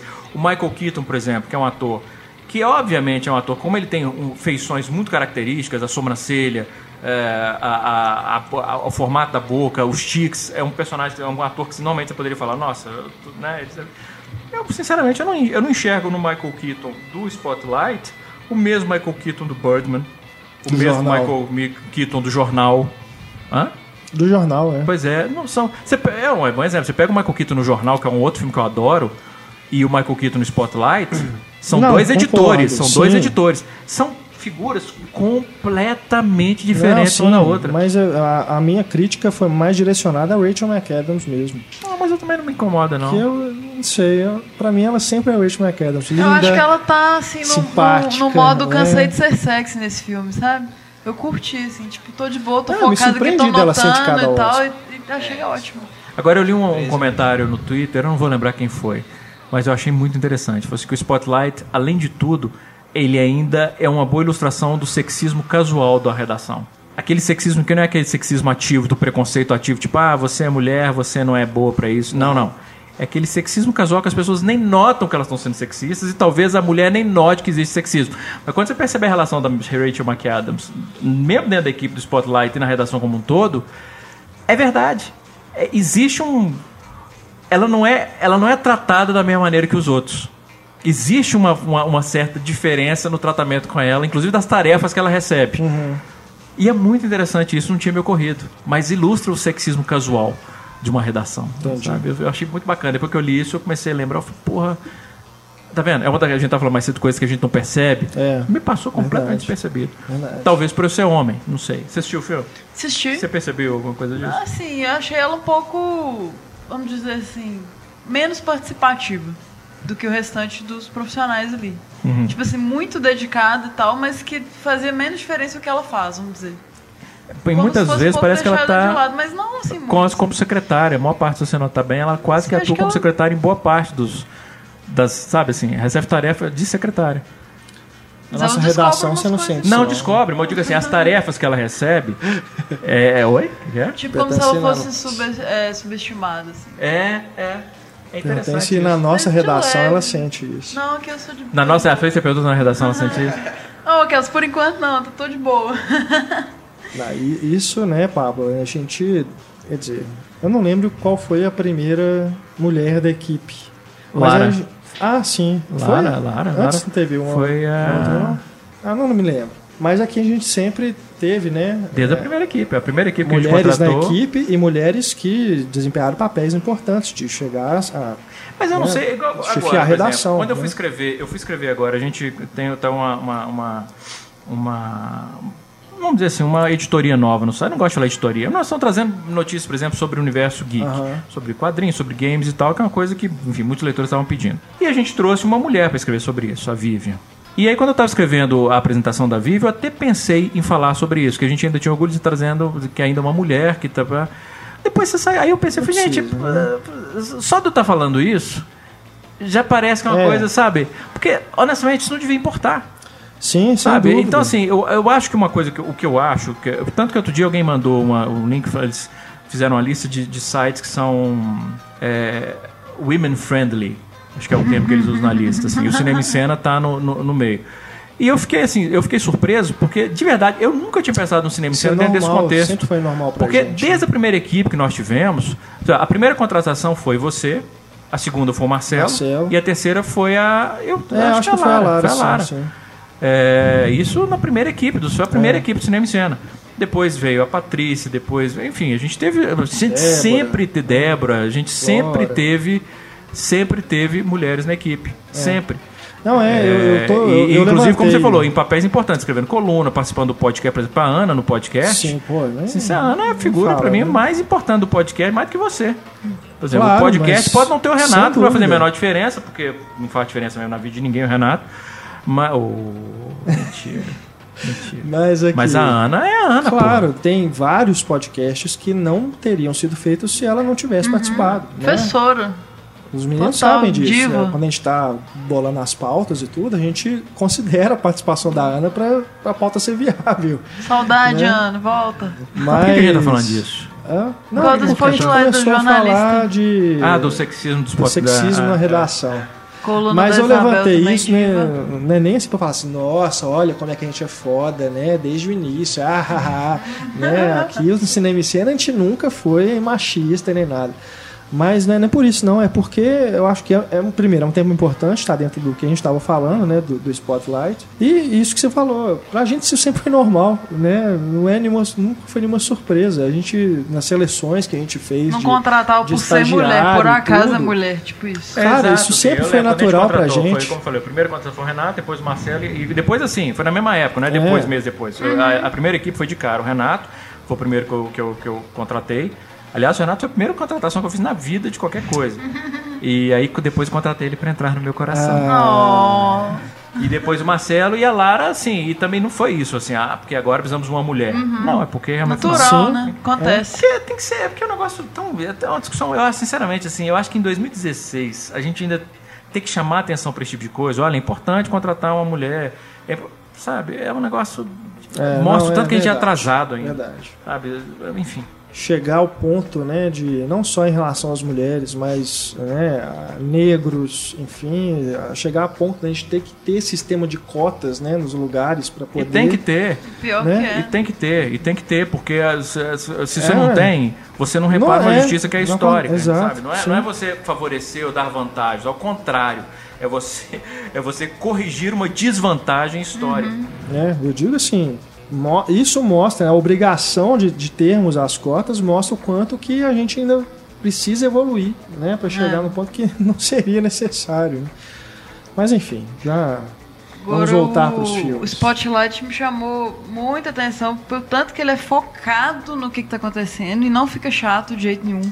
É absolutamente assim. É, é isso, nós temos que lidar com uma coisa podre e é tenso o tempo todo e não fica chato. E é só isso, não tem cenário, é tudo ah, branco minimalista, aquela sujeira, rato morto, sem glamour nenhum.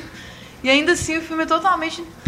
te prende mesmo. Assim. É, eu, aí eu Nos dou o eventos. mérito todo pro Thomas McCarthy, né, que faz um trabalho, é, não diria invisível, mas, como você disse, focado, né, sem firula, não quer aparecer em momento nenhum. Tanto que na hora de escrever os comentários né, do filme, eu me vi escrevendo mais sobre jornalismo, né, as reflexões que o filme É.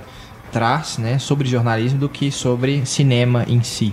né. Sobre estilo. É, mas né? assim, é, do ponto de vista de Que tá direção... lá, é, mas não é Tá, pois é, chama não ser injusto, não ser injusto. Primeiro que, do ponto de vista de atuação, como a gente discutiu mais cedo, é papel do diretor dar o Claro, tom para que claro. todos estejam no mesmo universo. Em segundo lugar, e do ponto de vista de direção em si, existem momentos no filme, é, muito claramente, por exemplo, em que ele, ele, ele usa a, a, a linguagem visual para contar elementos. Por, por- um exemplo. É, o Michael Keaton, na primeira reunião, você tem, eles estão sentados, as várias editorias sentadas para falar, discutir a pauta da próxima edição, todos em volta da mesa e o Michael Keaton sentado numa bancada no canto.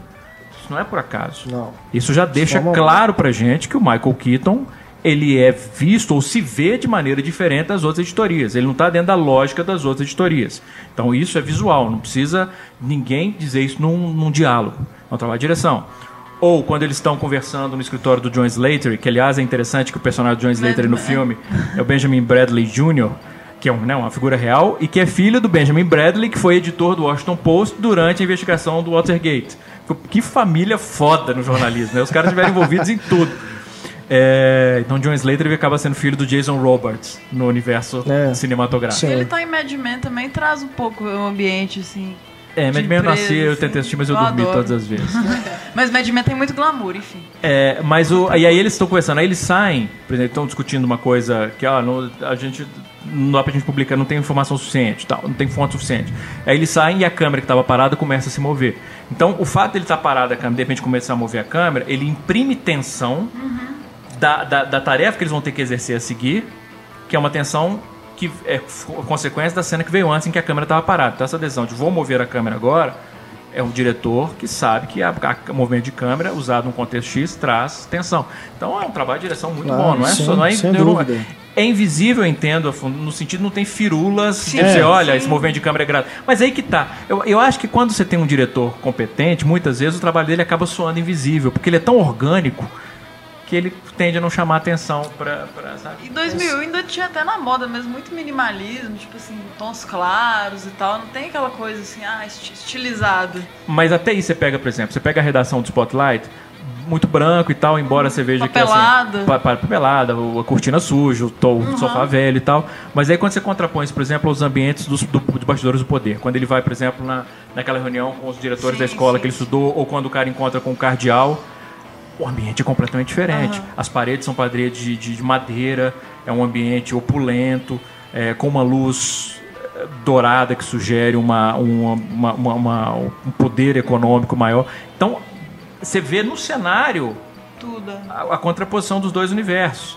né? eu, é uma coisa, Não, eu vou claro. usar agora uma coisa que eu sempre digo no curso. O espectador médio percebe isso racionalmente? Não, mas ele sente. Sim. E aí quando. E esse que é o papel. Mas aí quando você percebe de onde vem esse sentimento é que a coisa fica fascinante. Você fala, ah, que bacana, eu, não- né? eu senti isso por causa desse detalhe que eu não percebi racionalmente. Tem uma cena crítica também existe pra isso. que, que um dos jornalistas coloca a foto do lugar que ele sabe que tem pedó, padre pedófilo lá pros filhos deles. Coloca na geladeira pros filhos não irem lá. Assim, meninos, não vão lá, não posso falar nada sobre isso. Sou proibido falar, mas não vão lá. Então também é outra coisa que você entende no visual. assim. Sem precisar do, Sem dele precisar falar, ah, tenho filho, estou preocupado, É, olha que só como é que tá me afetando pessoalmente. É. Geladeira resolve, assim. Genial. É. Mas, por exemplo, Todos os Homens do Presidente e O Informante. Acho que são filmes que visualmente me chamam mais atenção. E de- sem soar gratuito, nenhum deles. Mas são filmes que eu acho que cinematograficamente eu gosto mais. Mais sofistica- Sabe? sofisticado. Eu não sei, eu acho assim. no sentido, não sei, no sentido mais pleno, assim, dele me satisfazer tanto esteticamente quanto é, na construção narrativa. O informante eu até faria essa diferença porque o, Michael Mann ele tem uma abordagem eh, estilística É, dele, é o Michael Mann. É, mas o Alan J. Pakula no, no, no Todos os Homens do Presidente, por exemplo, a direção do Tom McCarthy, sinceramente, você já estava falando mais cedo que o David O. Russell mais deu uma de Scorsese no Trapaça, Aham. o Tom McCarthy deu uma de Alan J. Pakula em Spotlight. A abordagem Ah, sim, estética, sim. visual dos dois filmes é muito similar, inclusive sequências, por exemplo. A sequência em que o Robert Redford e o Dustin Hoffman estão batendo em várias portas para tentar conseguir um, um- uma testemunha, por exemplo, e a gente tem uma sequência de portas batendo na cara. O Tom McCarthy faz exatamente isso no Spotlight. é. Então, eu acho que eu não faria essa diferença é, com todos os homens. O informante eu faria. Eu acho que o informante ele tem uma, ele tem mais eu não quero usar a palavra, mas eu vou ter que usar. Sofisticação visual ma- maior. Mas acho que é proposital também, assim, É colocar uma tão é pouco é isso nesse, nesse É, spotlight. claro. Fazer uma coisa mais seca mesmo, mais poerenta. É, você Pra imagina, se o- focar no jornalismo. Se o Scorsese dirigisse Spotlight, teria né, tudo Uhum. que a gente conhece do estilo do Scorsese, mas não soaria gratuito, porque ele sabe exatamente Exato, onde é. encaixar cada Exato, movimento de é. câmera, cada É, plano. é, concordo. Então é, uma questão de direção. É. É. por isso que eu detesto, por exemplo, quando alguém fala assim. Ah, você está elogiando esse filme que foi o fulano que dirigiu. Porque se você visse esse mesmo filme, mas tivesse dirigido por fulano tal, você não ia gostar. É, Sim, se for dirigido pelo outro cara, não ia ser o mesmo filme. seria outra coisa totalmente diferente. Sabe, esse tipo, esse tipo de argumento faz o menor sentido por isso. Cada diretor traz uma sensibilidade diferente. Agora, o Thomas McCarthy, você viu trocando os pés. Como assim? Não, fiquei assim, eu fui olhar e falei, não acredito que é o mesmo Cara, cara, você não. começa com o filme do Thomas McCarthy. É, Você fala, nó, que, que plano bacana que ele fez, né? Que tal. depois. Eu tenho me dado a Aí- liberdade. Ele vai se transformando num filme do Adam Sandler. Aí vai chegando no final, você fala, não, não, para, para. Eu até fiquei com ele, porque tá no Netflix, né? Tá, tá eu no fiquei, Netflix. eu já vi algumas duas ou três vezes, piscou na, na, na minha tela assim. E aí o que ainda me mata é porque o algoritmo do Netflix me surpreende em muitas coisas. Por exemplo, é, muita gente acha que aquelas estrelinhas que aparecem lá são estrelinhas do filme mesmo. Não, aquela estrelinha do que ele acha que você vai dar pro filme. Ah, é? É. Não é uma média igual não, do MDB, não? Não, não, é uma média do MDB, não. Por exemplo, o mesmo filme, pra mim, ele vai ter uma estrela e pra você vai ter outra. Que doido. Que isso, É, cara. Que é, é de acordo com a sua do- com os filmes, é de acordo com as estrelas que você já deu pros outros filmes. Gente, ele te dá as estrelas pra você. Então, assim, Que é- louco, e sabia uma coisa não. que eu fico impressionado é que como frequentemente ele acerta. Eu fico impressionado assim, ele coloca lá, por exemplo, quatro. Eu termino, eu vou lá e quatro. Sabe? É impressionante. Tanto que agora, quando aparece lá uma ou duas, bizarro. eu já não, não, não costumo me arriscar mais, não. A não ser que, por exemplo, eu me interesse muito pelo filme, mas se eu olho uma duas, eu falo assim, não, peraí, não vou dar preferência pra esse filme. Então isso me, me impressiona Aham. no algoritmo da Netflix. Por outro lado, frequentemente aparece assim, top picks para Pablo. Aí aparece essa porra do negócio do Adam Sandler, Ridiculous Six. Eu falo, pô, como assim top picks? Ah, mas você vê muita coisa, né? Não, mas não pode ser top picks. E, que, e é que é interessante, que quando eu vou ver as estrelas, tá lá, uma estrela. Quer dizer, ele sabe que eu não vou gostar, por que ele tá colocando como top picks? ver se Isso eu não acredita. entendo essa coisa, não, sabe? Talvez é pra te jogar naquela armadilha, porque o Adam Sandler é, foi bem utilizado pelo Paul Thomas Anderson. Então aí você fala, pô, mas como o Paul Thomas Anderson conseguiu fazer algo bom com o Adam Sandler. Aí você imagina, pô, Thomas McCarthy também vai conseguir. Não, não conseguiu. O Adam Sandler, ele toma o filme pra si. Entendeu? Ele reivindica o filme. Fica aquela Então é um merda. filme de Adam Sandler mesmo. É, infelizmente. Não vou ver, não. Ele tá só um pouquinho Mas mais o Agente da melancólico. Estação é maravilhoso. Adoro o Visitante é muito bom. Agente da Estação, quando eu vi a Agente da Estação, eu escrevi, eu não vou lembrar em, que, em onde eu escrevi. Se foi no, no- no- Na época não tinha Twitter quando eu vi. Eu Acho que não. Se foi, não sei se foi no blog. No, blog- eu sei que eu escrevi em algum lugar assim. O. O. Oh meu Deus, que deu branco agora. O Tyrius. O. Meu Deus, o. o- Vou ter que falar, o anão. Peter Dinklage, pô. O Peter Dinklage. Eu não queria falar o anão, mas é o Peter Dinklage. É, quando eu vi aquele filme, eu escrevi algum lugar assim: Peter Dinklage vai se tornar o primeiro anão a ganhar o Oscar. Ainda não está comprovada a minha, a minha profecia. Mas eu tenho certeza, ele vai ser o primeiro anão a ganhar. Quando eu vi aquele filme, que eu não conhecia, eu conheci o Peter Dinklage naquele filme. É, eu também. E eu fiquei impressionado. Eu falei, esse cara é muito bom. Que ator bom. Aquele filme bacana. É, muito bom. É com também com o Bob Cannavale, que tá muito bem. Sim. E a Michelle com Williams. É Michelle Williams, mas tem a Frances McDormand, não. Ah, acho, que, acho, que, acho que é. É Frances McDormand? É, é. É muito bom aquele filme, Agenda da Estação. O Visitante, você viu? Vi o Visitante, gosto muito Bom, também. Gosto Richard muito. Jenkins. Richard Jenkins, gosto muito. Muito legal. E esse The Cobbler, que eu É. não vi. Eu vi por causa do Thomas McCarthy, mas Sei. eu caí na armadilha. Filmes brasileiros desse início de ano. Ai, eu boi neon. vi o Boi Neon, é. Que, que foi o grande vencedor do Festival do Rio, né? Acho que o Pablo tava lá, ele viu. Boneão é maravilhoso. E olha que eu odeio rodeio, caramba. literalmente. E o filme é muito foda. Não tem Não, o como filme, não é porque o filme É. é sobre rodeio. É, exatamente. Né? Tem É, as- momento que vai me incomodar, mas assim, não É. atrapalha o filme. Ele, é- ele, é- ele usa as, As vaquejadas, vaquejadas, né? como, um, como um pano de fundo Uhum. para os personagens. Assim. É, é um filme. Primeiro que ele tem um senso de humor surpreendente. Sim. Tem sequências no filme que são É. hilárias. A Hilárias. E menina- outras de drama também muito boas. A E eu- menina é ótima. A menina né? é ótima, A aquele. Santana. O, o, o cara que ajuda ele, o, o gordinho. Zé. O Zé, a hora que aquele cara é sensacional. Aquele cara, eu não- eu não- eu depois eu tenho que ter que pesquisar quem aquele cara, se ele já fez alguma coisa, eu vou fazer, porque aquele cara é muito bom. É, e, e, inclusive o filme tem. Eu acho isso muito bacana, que ao mesmo tempo ele se passa no universo realista, de modo geral, ele consegue flertar com o- o- um realismo mágico aqui e ali, com simbolismo às vezes, com cenas de humor que beiram quase o nonsense, quando eles vão, por exemplo, roubar o sêmen do, do cavalo. Aquilo ali é, é- é um- aquilo ali é uma cena de humor que podia estar no filme do trio Zaz, do, do Aperto e Piloto Sumiu. né? O resultado daquele... daquele então, assim, é- ele equilibra entre gêneros muito bem e, ao mesmo tempo, é um filme extremamente sensível. E todo mundo está muito bem no filme. O filme é, o filme é lindíssimo. E, e aí, do ponto de vista simbólico também, que filme rico. Nossa. E não é um filme que fica gritando, "Ó, olha o que eu estou fazendo, olha só, olha o meu simbolismo, aquela cena para que a menininha pega o cavalo É. e, e- e- Brilhante em cima dos em boizinhos. cima dos bois. Aquilo ali resume a vida daquela menina, resume todas as aspirações, os sonhos da menina ali a naquele revista plano. pornográfica, tá até na sua crítica, aqueles desenhos em cima, assim, Mas que imagina, É. recriando ali. é Maravilhoso. lindo. Então é um filme muito rico. A menina grávida também é Samia de Lavoura. Eu nunca tive visto essa menina. Muito rico o filme, muito, ri- Linda, muito, muito muito rico o filme. É, o Me filme encantou tem, muito. tem uma cena de, de sexo ali que eu tive vontade de levantar e bater palma. É de tão verdade. bonita que ela é. é. é. Me emocionou e não é, aquela E não cena. é... No Rio, quando essa cena terminou, porque é o, né, acontece no, no final do filme, assim.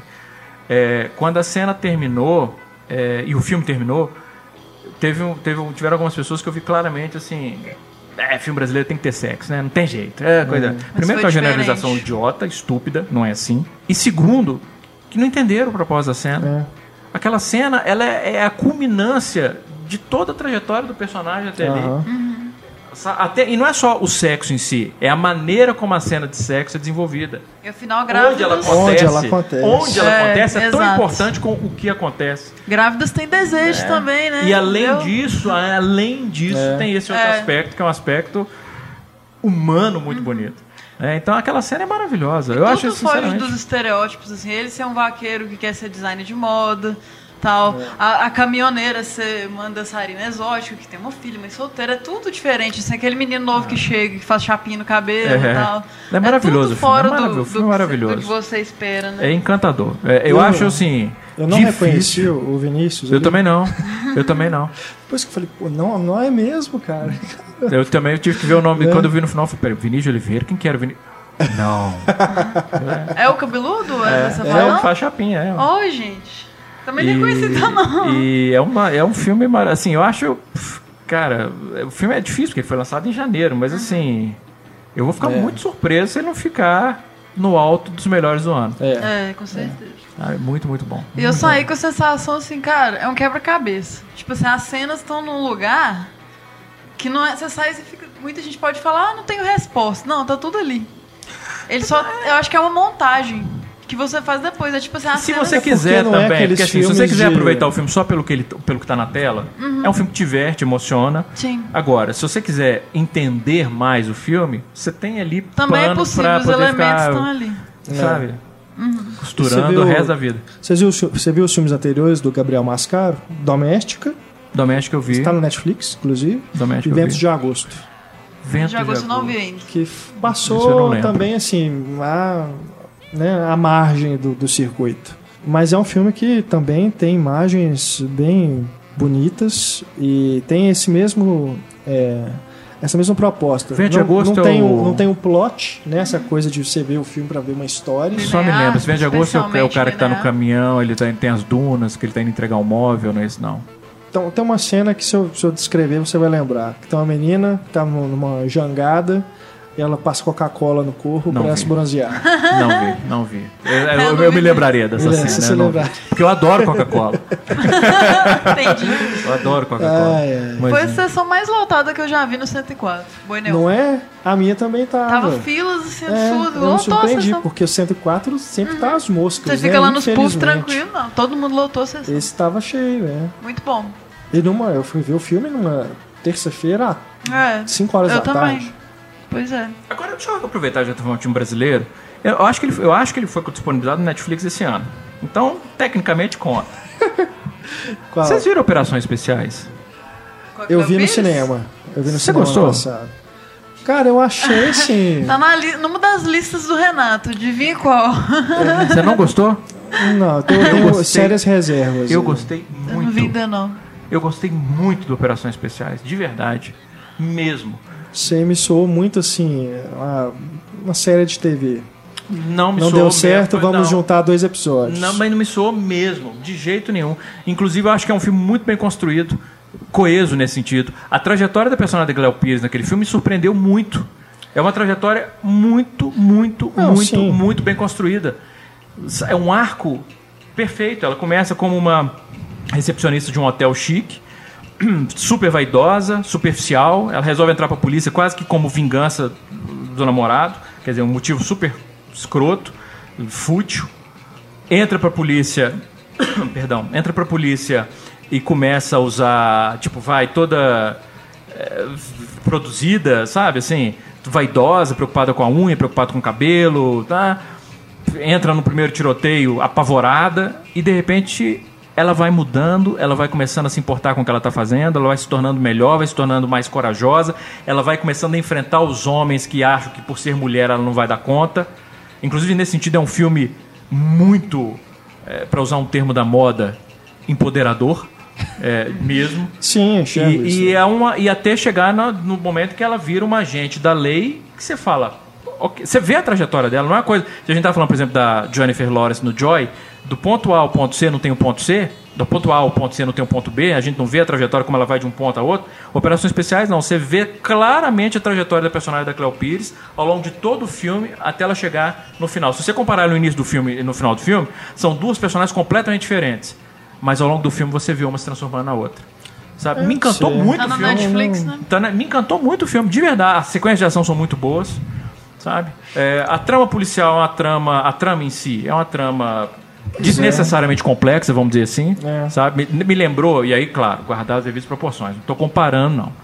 Mas me lembrou um pouco do Chinatown, em no sentido que a trama da, da- da- da- da- do, do- do- do desvio das águas, a compra de terras para poder valorizar aquele terreno que vai- depois vai ser, vai ser irrigado e tal, que você fala, pô, não é uma trama, né? O que importa é, não é nem o crime em si, é o, é o que os, como os policiais agem. Me lembrou nesse sentido isso, assim, a trama policial é desnecessária, o que interessa são como os policiais se desenvolvem. Gostei muito, de verdade.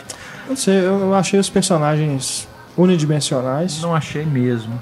Não achei mesmo. Por exemplo, o, o personagem do, do, do Fabrício Boliveira, é isso? Sim.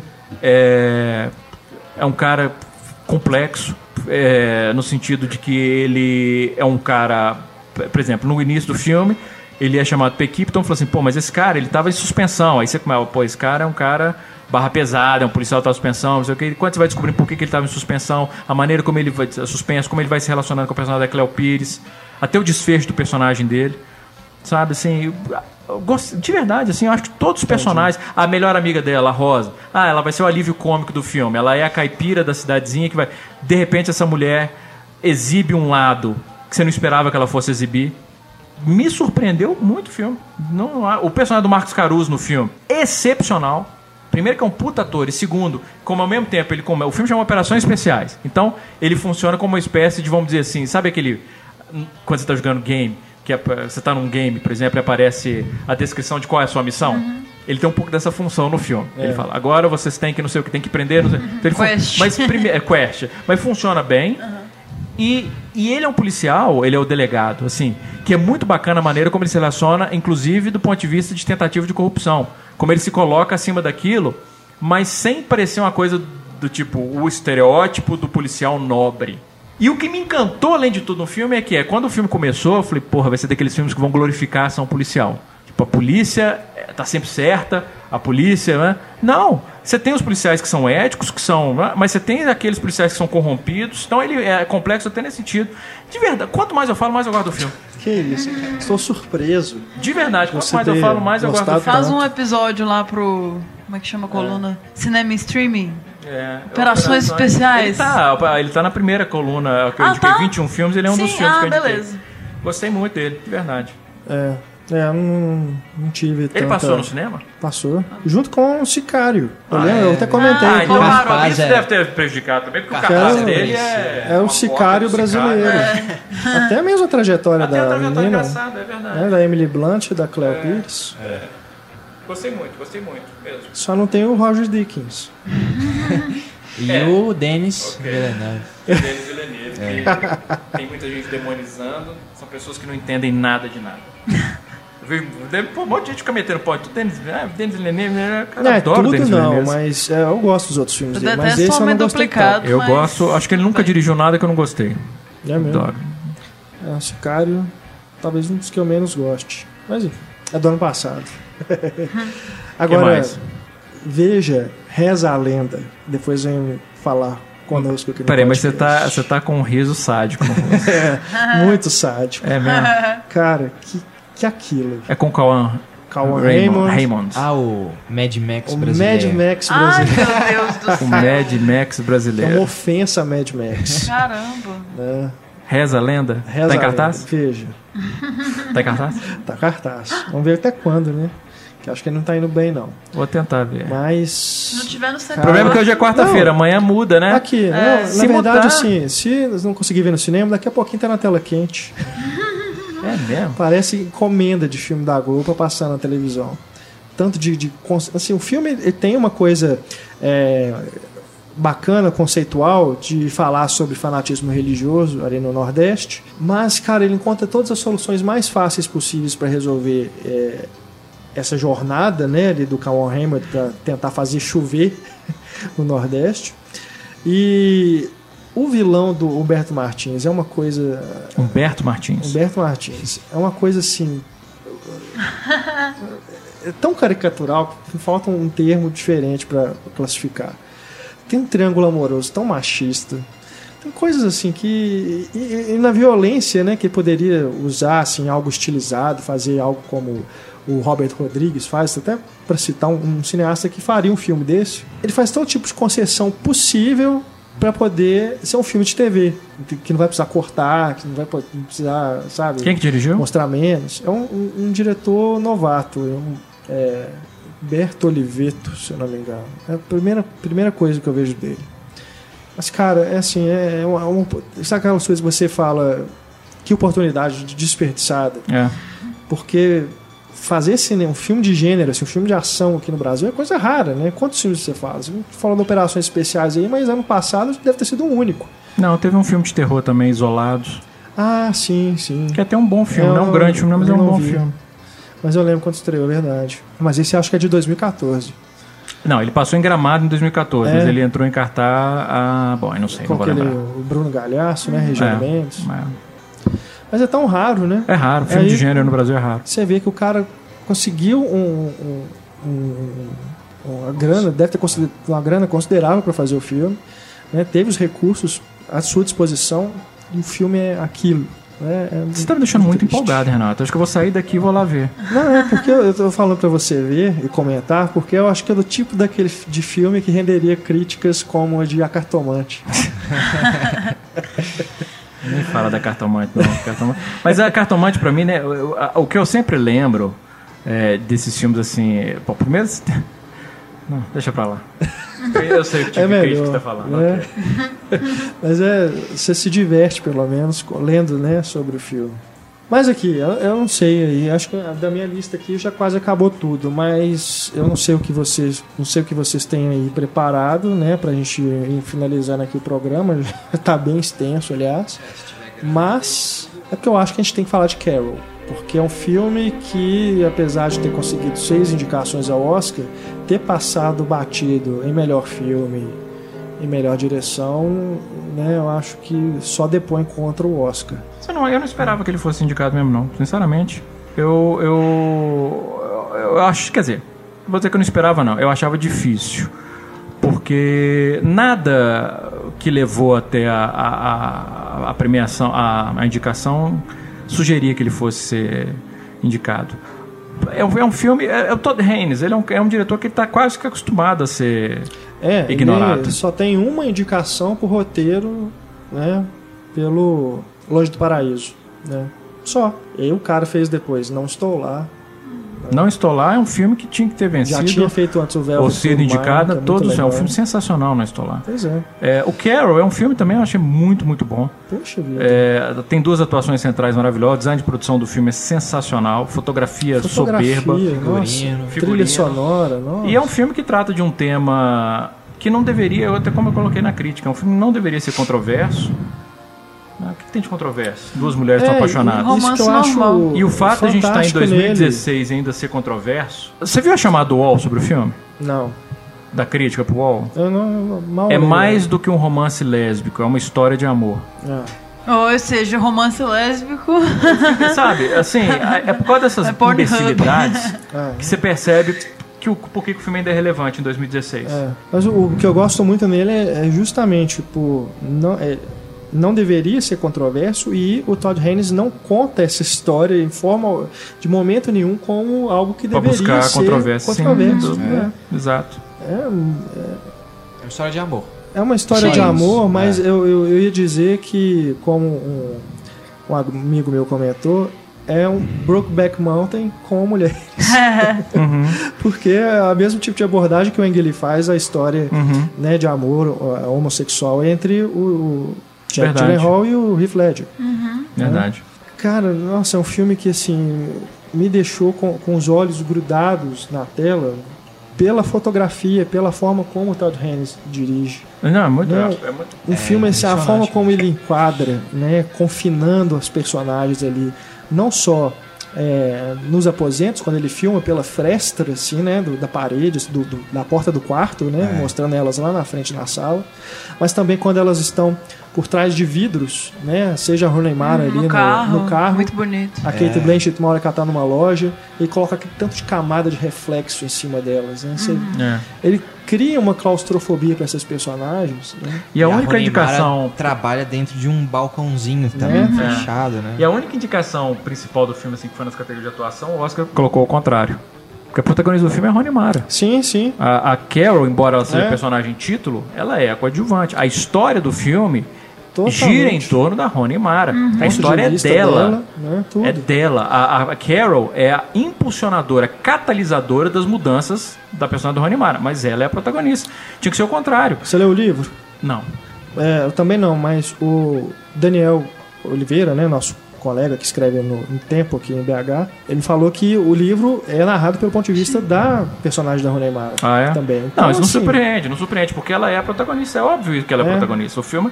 A- a- a- a- só que é aquela questão. A Kate Blanchett é uma atriz com muito mais peso dentro da indústria que a Rony Mara. Então o estúdio, logicamente, pensou: quem tem mais chance em cada categoria? Uma questão estratégica. Então é né, uma questão estratégica, premiação. porque eles sabem que a protagonista ali é a Rony Mara, é óbvio. Então é, é triste isso, que até nas Triste. indicações principais do filme eles tenham invertido por uma concessão à, à indústria.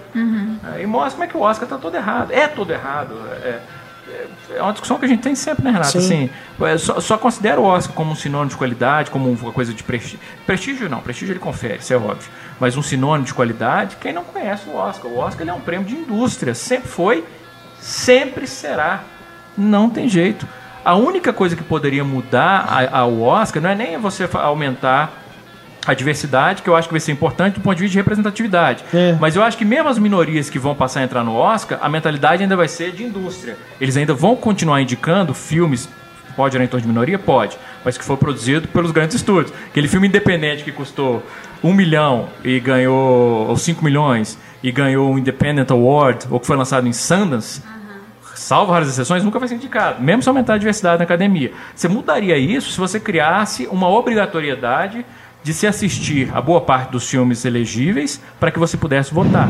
Ou, como alguém sugeriu, que nunca vai ser aplicado, quem sugeriu foi até o Rod Lurie, que era crítico de cinema e depois virou diretor, um diretor muito bom, por sinal. É, ele sugeriu que, é, que fizessem comissões e que as comissões, assim como você faz o shortlist para curta-metragem, para efeito visual, para para maquiagem, fizesse um shortlist para filme, diretora, né? Sabe, os brands, as, as cadeiras de atores, selecionaria, sei lá, 40 atores para a lista final, e aí você teria a obrigação de ver aqueles 40 filmes para poder votar. E só votaria quem tivesse. Aí sim você teria uma mudança de perfil do ponto de vista de qualidade. Mesmo porque não ia adiantar mais estúdio investir, igual eles fazem, investir 3, 4 milhões de dólares só em campanha de Oscar, porque não ia adiantar. Mas fora isso, cara, não adianta. É. Um filme como Carol, que é um filme que a academia considera como um filme. Eu detesto esse termo, de arte, mas você um filme, sabe? Que não existe. Pra mim não existe cinema de arte. Todo, todo filme é de arte. Mas dentro que a academia consideraria, é uma coisa do Longe do Paraíso, Não Estou Lá. É. Qualquer filme do Todd Haynes, em suma. É uma pena o filme não ter sido. É, depois eu só vi mais a grande aposta e Steve Jobs. Pro Fala, Oscar, nossa. né? Tá grande, né? Então acho que tá bom, né, por hoje. Já falamos, fizemos aí um como é que fala? Apanhado. um apanhado, né, do que estreou nas últimas semanas aqui no Brasil. Como eu disse, teremos nosso tradicional podcast do Oscar, né, mais perto da premiação, a gente retoma as discussões, né, até com outras pessoas que ainda não viram os filmes já discutidos aqui e a gente fala sobre os outros indicados que já estrearam, né, por exemplo, A Grande Aposta, Steve Jobs, né? Tem o regresso chegando aí. Anomaliza. Anomaliza, né? Enfim. Novidades vem por aí, a gente vai anunciando aos poucos, né? Mas estamos de volta. Aí. Estamos de volta. É isso aí, é isso aí. Eu tava distraído vendo o celular, Deu um mas, branco. caros ouvintes, é um prazer estar aqui. Que foi, Renato? Você tava Não, olhando pra mim? Deu um branco aqui, eu olhei pra você pra me inspirar. Ah, achei que era, você tinha feito a pergunta e eu não tinha ouvido. Não, não, eu- deu um branco. Mas enfim. É, eu acho que era só isso mesmo. Eu tinha, eu tinha pensado em alguma coisa pra falar. Você tinha pensado numa frase de impacto, de né? efeito. Mas me, me fugiu aqui. Acho que na, na verdade o problema nem tinha pensado em nada, né? Só deu essa sensação. Vamos encerrar logo então, né? É Deixa melhor. explicar a música. É melhor. Temos a nossa música de encerramento. Aproveitando, né, que o Pablo está aqui, que é raro, a gente pede para ele escolher então. Qual é a música para os nossos ouvintes levarem para casa Qual é a nesse final de música? Pablo? Qual é a... oh, Stefânia, eu passei a minha infância ouvindo isso. Você não tem ideia do flashback que você provocou agora, do bullying. Não, não era bullying, mas era um saco. Oh, meu Deus. Era um porre, porque o, o Pablo era do Silvio Santos, era assim, era, na época ele era o Pablo do Silvio Santos. Então Pablo era a coisa que eu mais ouvia. Qual é a música, Pablo? Enfim. É, é uma música que, sinceramente, assim, me surpreende escolher, porque é um gênero que, musical que não é. Eu não posso dizer que é um gênero musical que eu gosto particularmente. Ah, eu nunca tinha ouvido falar da, da- da dupla que canta a música, mas desde que eu ouvi essa música no filme, ela ficou comigo. Tanto que eu comprei a música e usei, inclusive, para escrever a crítica do filme, eu escrevi a crítica ouvindo a música e constantemente eu ouço. Ela faz parte da minha lista de músicas que eu ouço quando eu estou escrevendo. Que é Astronauta, dos Nonatos, que é a música que encerra o Boneon. Sim, muito bonito. Eu, como astronauta, visitei planetas, transpus os limites do céu multicor. Viajei a bordo dos meus pensamentos, fiz do coração um disco voador. Excelente escolha. Ah, muito obrigado. Muito bem. Legal. Obrigado, Pablo. Obrigado, Antônio. Valeu. Obrigado, Stefano. Valeu. Obrigado a você, querido ouvinte, querido colaborador do Cinema Cena. Precisamos de você mais do que nunca agora. Nessa nova fase, né, nós dependemos da sua boa vontade. Não, assim. Comecei a rir, desculpa. É, o negócio é sério, não entendi. tá vendo? É Extras esse é o problema do cinema em cena. É eu- Não, esse é o problema do cinema em Eu, cena. ia, eu ia comecei a brincar com o negócio, Não, mas você não é eu- brincadeira. Mas, não, mas esse é o problema do cinema em cena e assim. É- é- é- é- eu acho bacana que as pessoas ouçam isso. É a nossa dificuldade em lidar com o aspecto comercial. De verdade. Eu acho Né? que essa é uma coisa do cinema, uma característica nossa, pro bem e pro mal. Pro bem, mais pro porque mal, assim, né? porque a gente. é, pro- Pro bem no sentido de que a gente tem uma. É é inquestionável que quando a gente tá falando de cinema, assim, nós temos os interesses mais puros em mente. É paixão absoluta. Não tô falando que, por exemplo, o pessoal do Adoro Cinema não tem essa pureza, porque tem, a gente conhece o pessoal o Lucas, o Francisco. é, O pessoal é, é o Bruno, são- você vê que eles são claramente apaixonados por cinema. Mas assim, no, no- quanto ao cinema em cena, não tem nem. Porque, é, é, agora, o ponto negativo é isso, assim, é, ao contrário de outros sites, nós estamos sempre com dificuldade para sobreviver, É. porque a gente não sabe ganhar dinheiro. E quando a gente vai falar seriamente, tipo, olha, precisamos do apoio dos leitores, assinem o site, é, é, a gente fica sem graça. Não, é como se a gente tivesse, é como se a gente estivesse pedindo assim, Eu não sei fazer isso, favor. velho. Não, eu também não sei fazer isso. Eu também não sei fazer isso. Eu não, todas as vezes eu fico sem graça. Todas as vezes eu fico sem graça. Fico, ai É meu Deus, foda. agora é a hora constrangedora de ver. Mas enfim, é a realidade. Assim, para o cinema em cena con- con- continuar, nós precisamos de apoio. Ou senão o site É, vai acabar. A jeito, realidade é essa. Porque agora, se antes a gente ainda tinha um apoio do grupo AIC, agora a gente não tem. A gente tem que pagar servidor, isso que é caríssimo, a gente tem que pagar a equipe. Todo mundo aqui trabalha. É uma coisa que eu tenho maior orgulho no cinema em cena. É, primeiro que nós temos uma equipe que é paga. Segundo que os colunistas do site são pagos. Né? Eu, eu fico, a gente não tem, a gente não é colaboração gratuita. Eu fico feliz a gente poder fazer isso. Então, eh, senão o site acaba. né? É simples assim. Então a gente precisa, no mínimo, de que ah, ah, pe- pedir para os leitores, assim, no mínimo, indicarem um site para os amigos, para a família, para não sei o que. Olha, conhece o podcast, olha, conhece as críticas, conhece as colunas, ó, cinema em cena. No mínimo isso.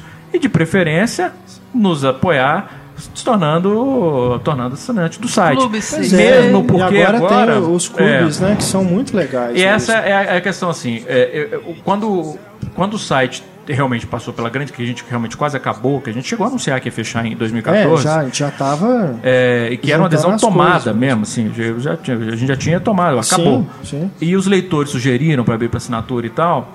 A gente abriu para assinatura e naquela época a- pô, muita gente assinou o site, assim, foram mais de mil pessoas que assinaram o site naque- naquele período. É, inclusive até o, o restante daquela, daquela assinatura que o pessoal fez na época, que muita gente assinou o plano anual, é o que a gente está usando para sobreviver nesse período agora que o site está tendo um apoio financeiro. É, mas enfim, a, a, a questão da, da, da assinatura que o pessoal assinou, a gente sabia que eles estavam assinando para ajudar o site. Mas é uma coisa que eu não fico confortável com isso. Eu sei que o Renato também não fica.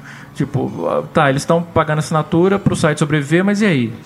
A gente não vai oferecer nada em troca? Mesmo, mesmo que muita gente na época tinha escrito, não, a gente não quer nada, a gente só quer que o site continue existindo. Ah, o que a gente quer em troca é que os textos e o podcast continuem. Eu não sentia a vontade com isso. Então agora, o que a gente criou para a gente sentir que realmente a gente está, sabe, retornando alguma coisa além do conteúdo do site que continua a existir, são os clu é o Clube Cinema em Cena, que a gente criou aqueles dois pacotes.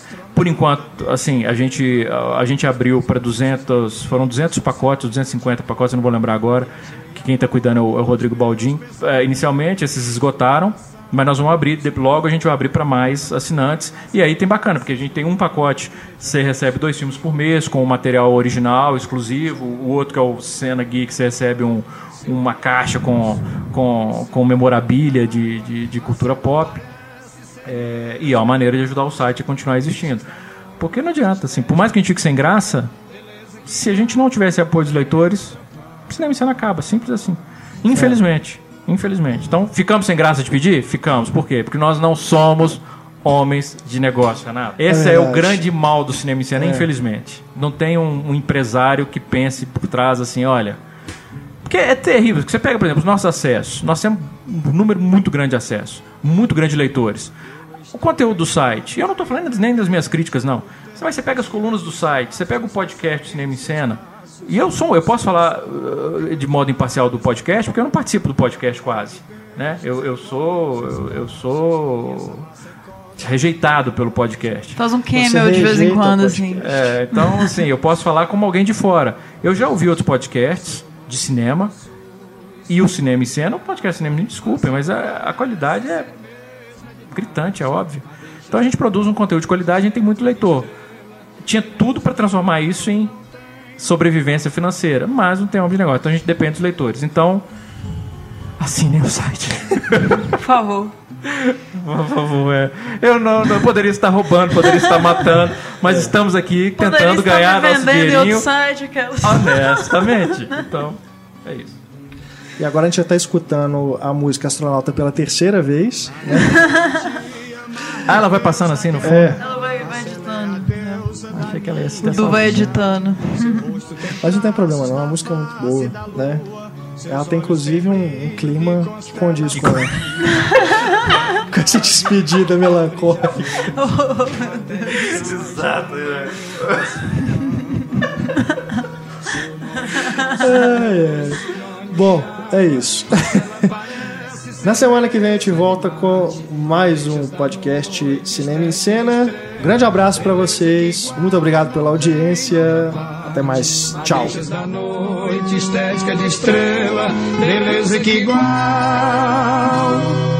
não tem outra paz.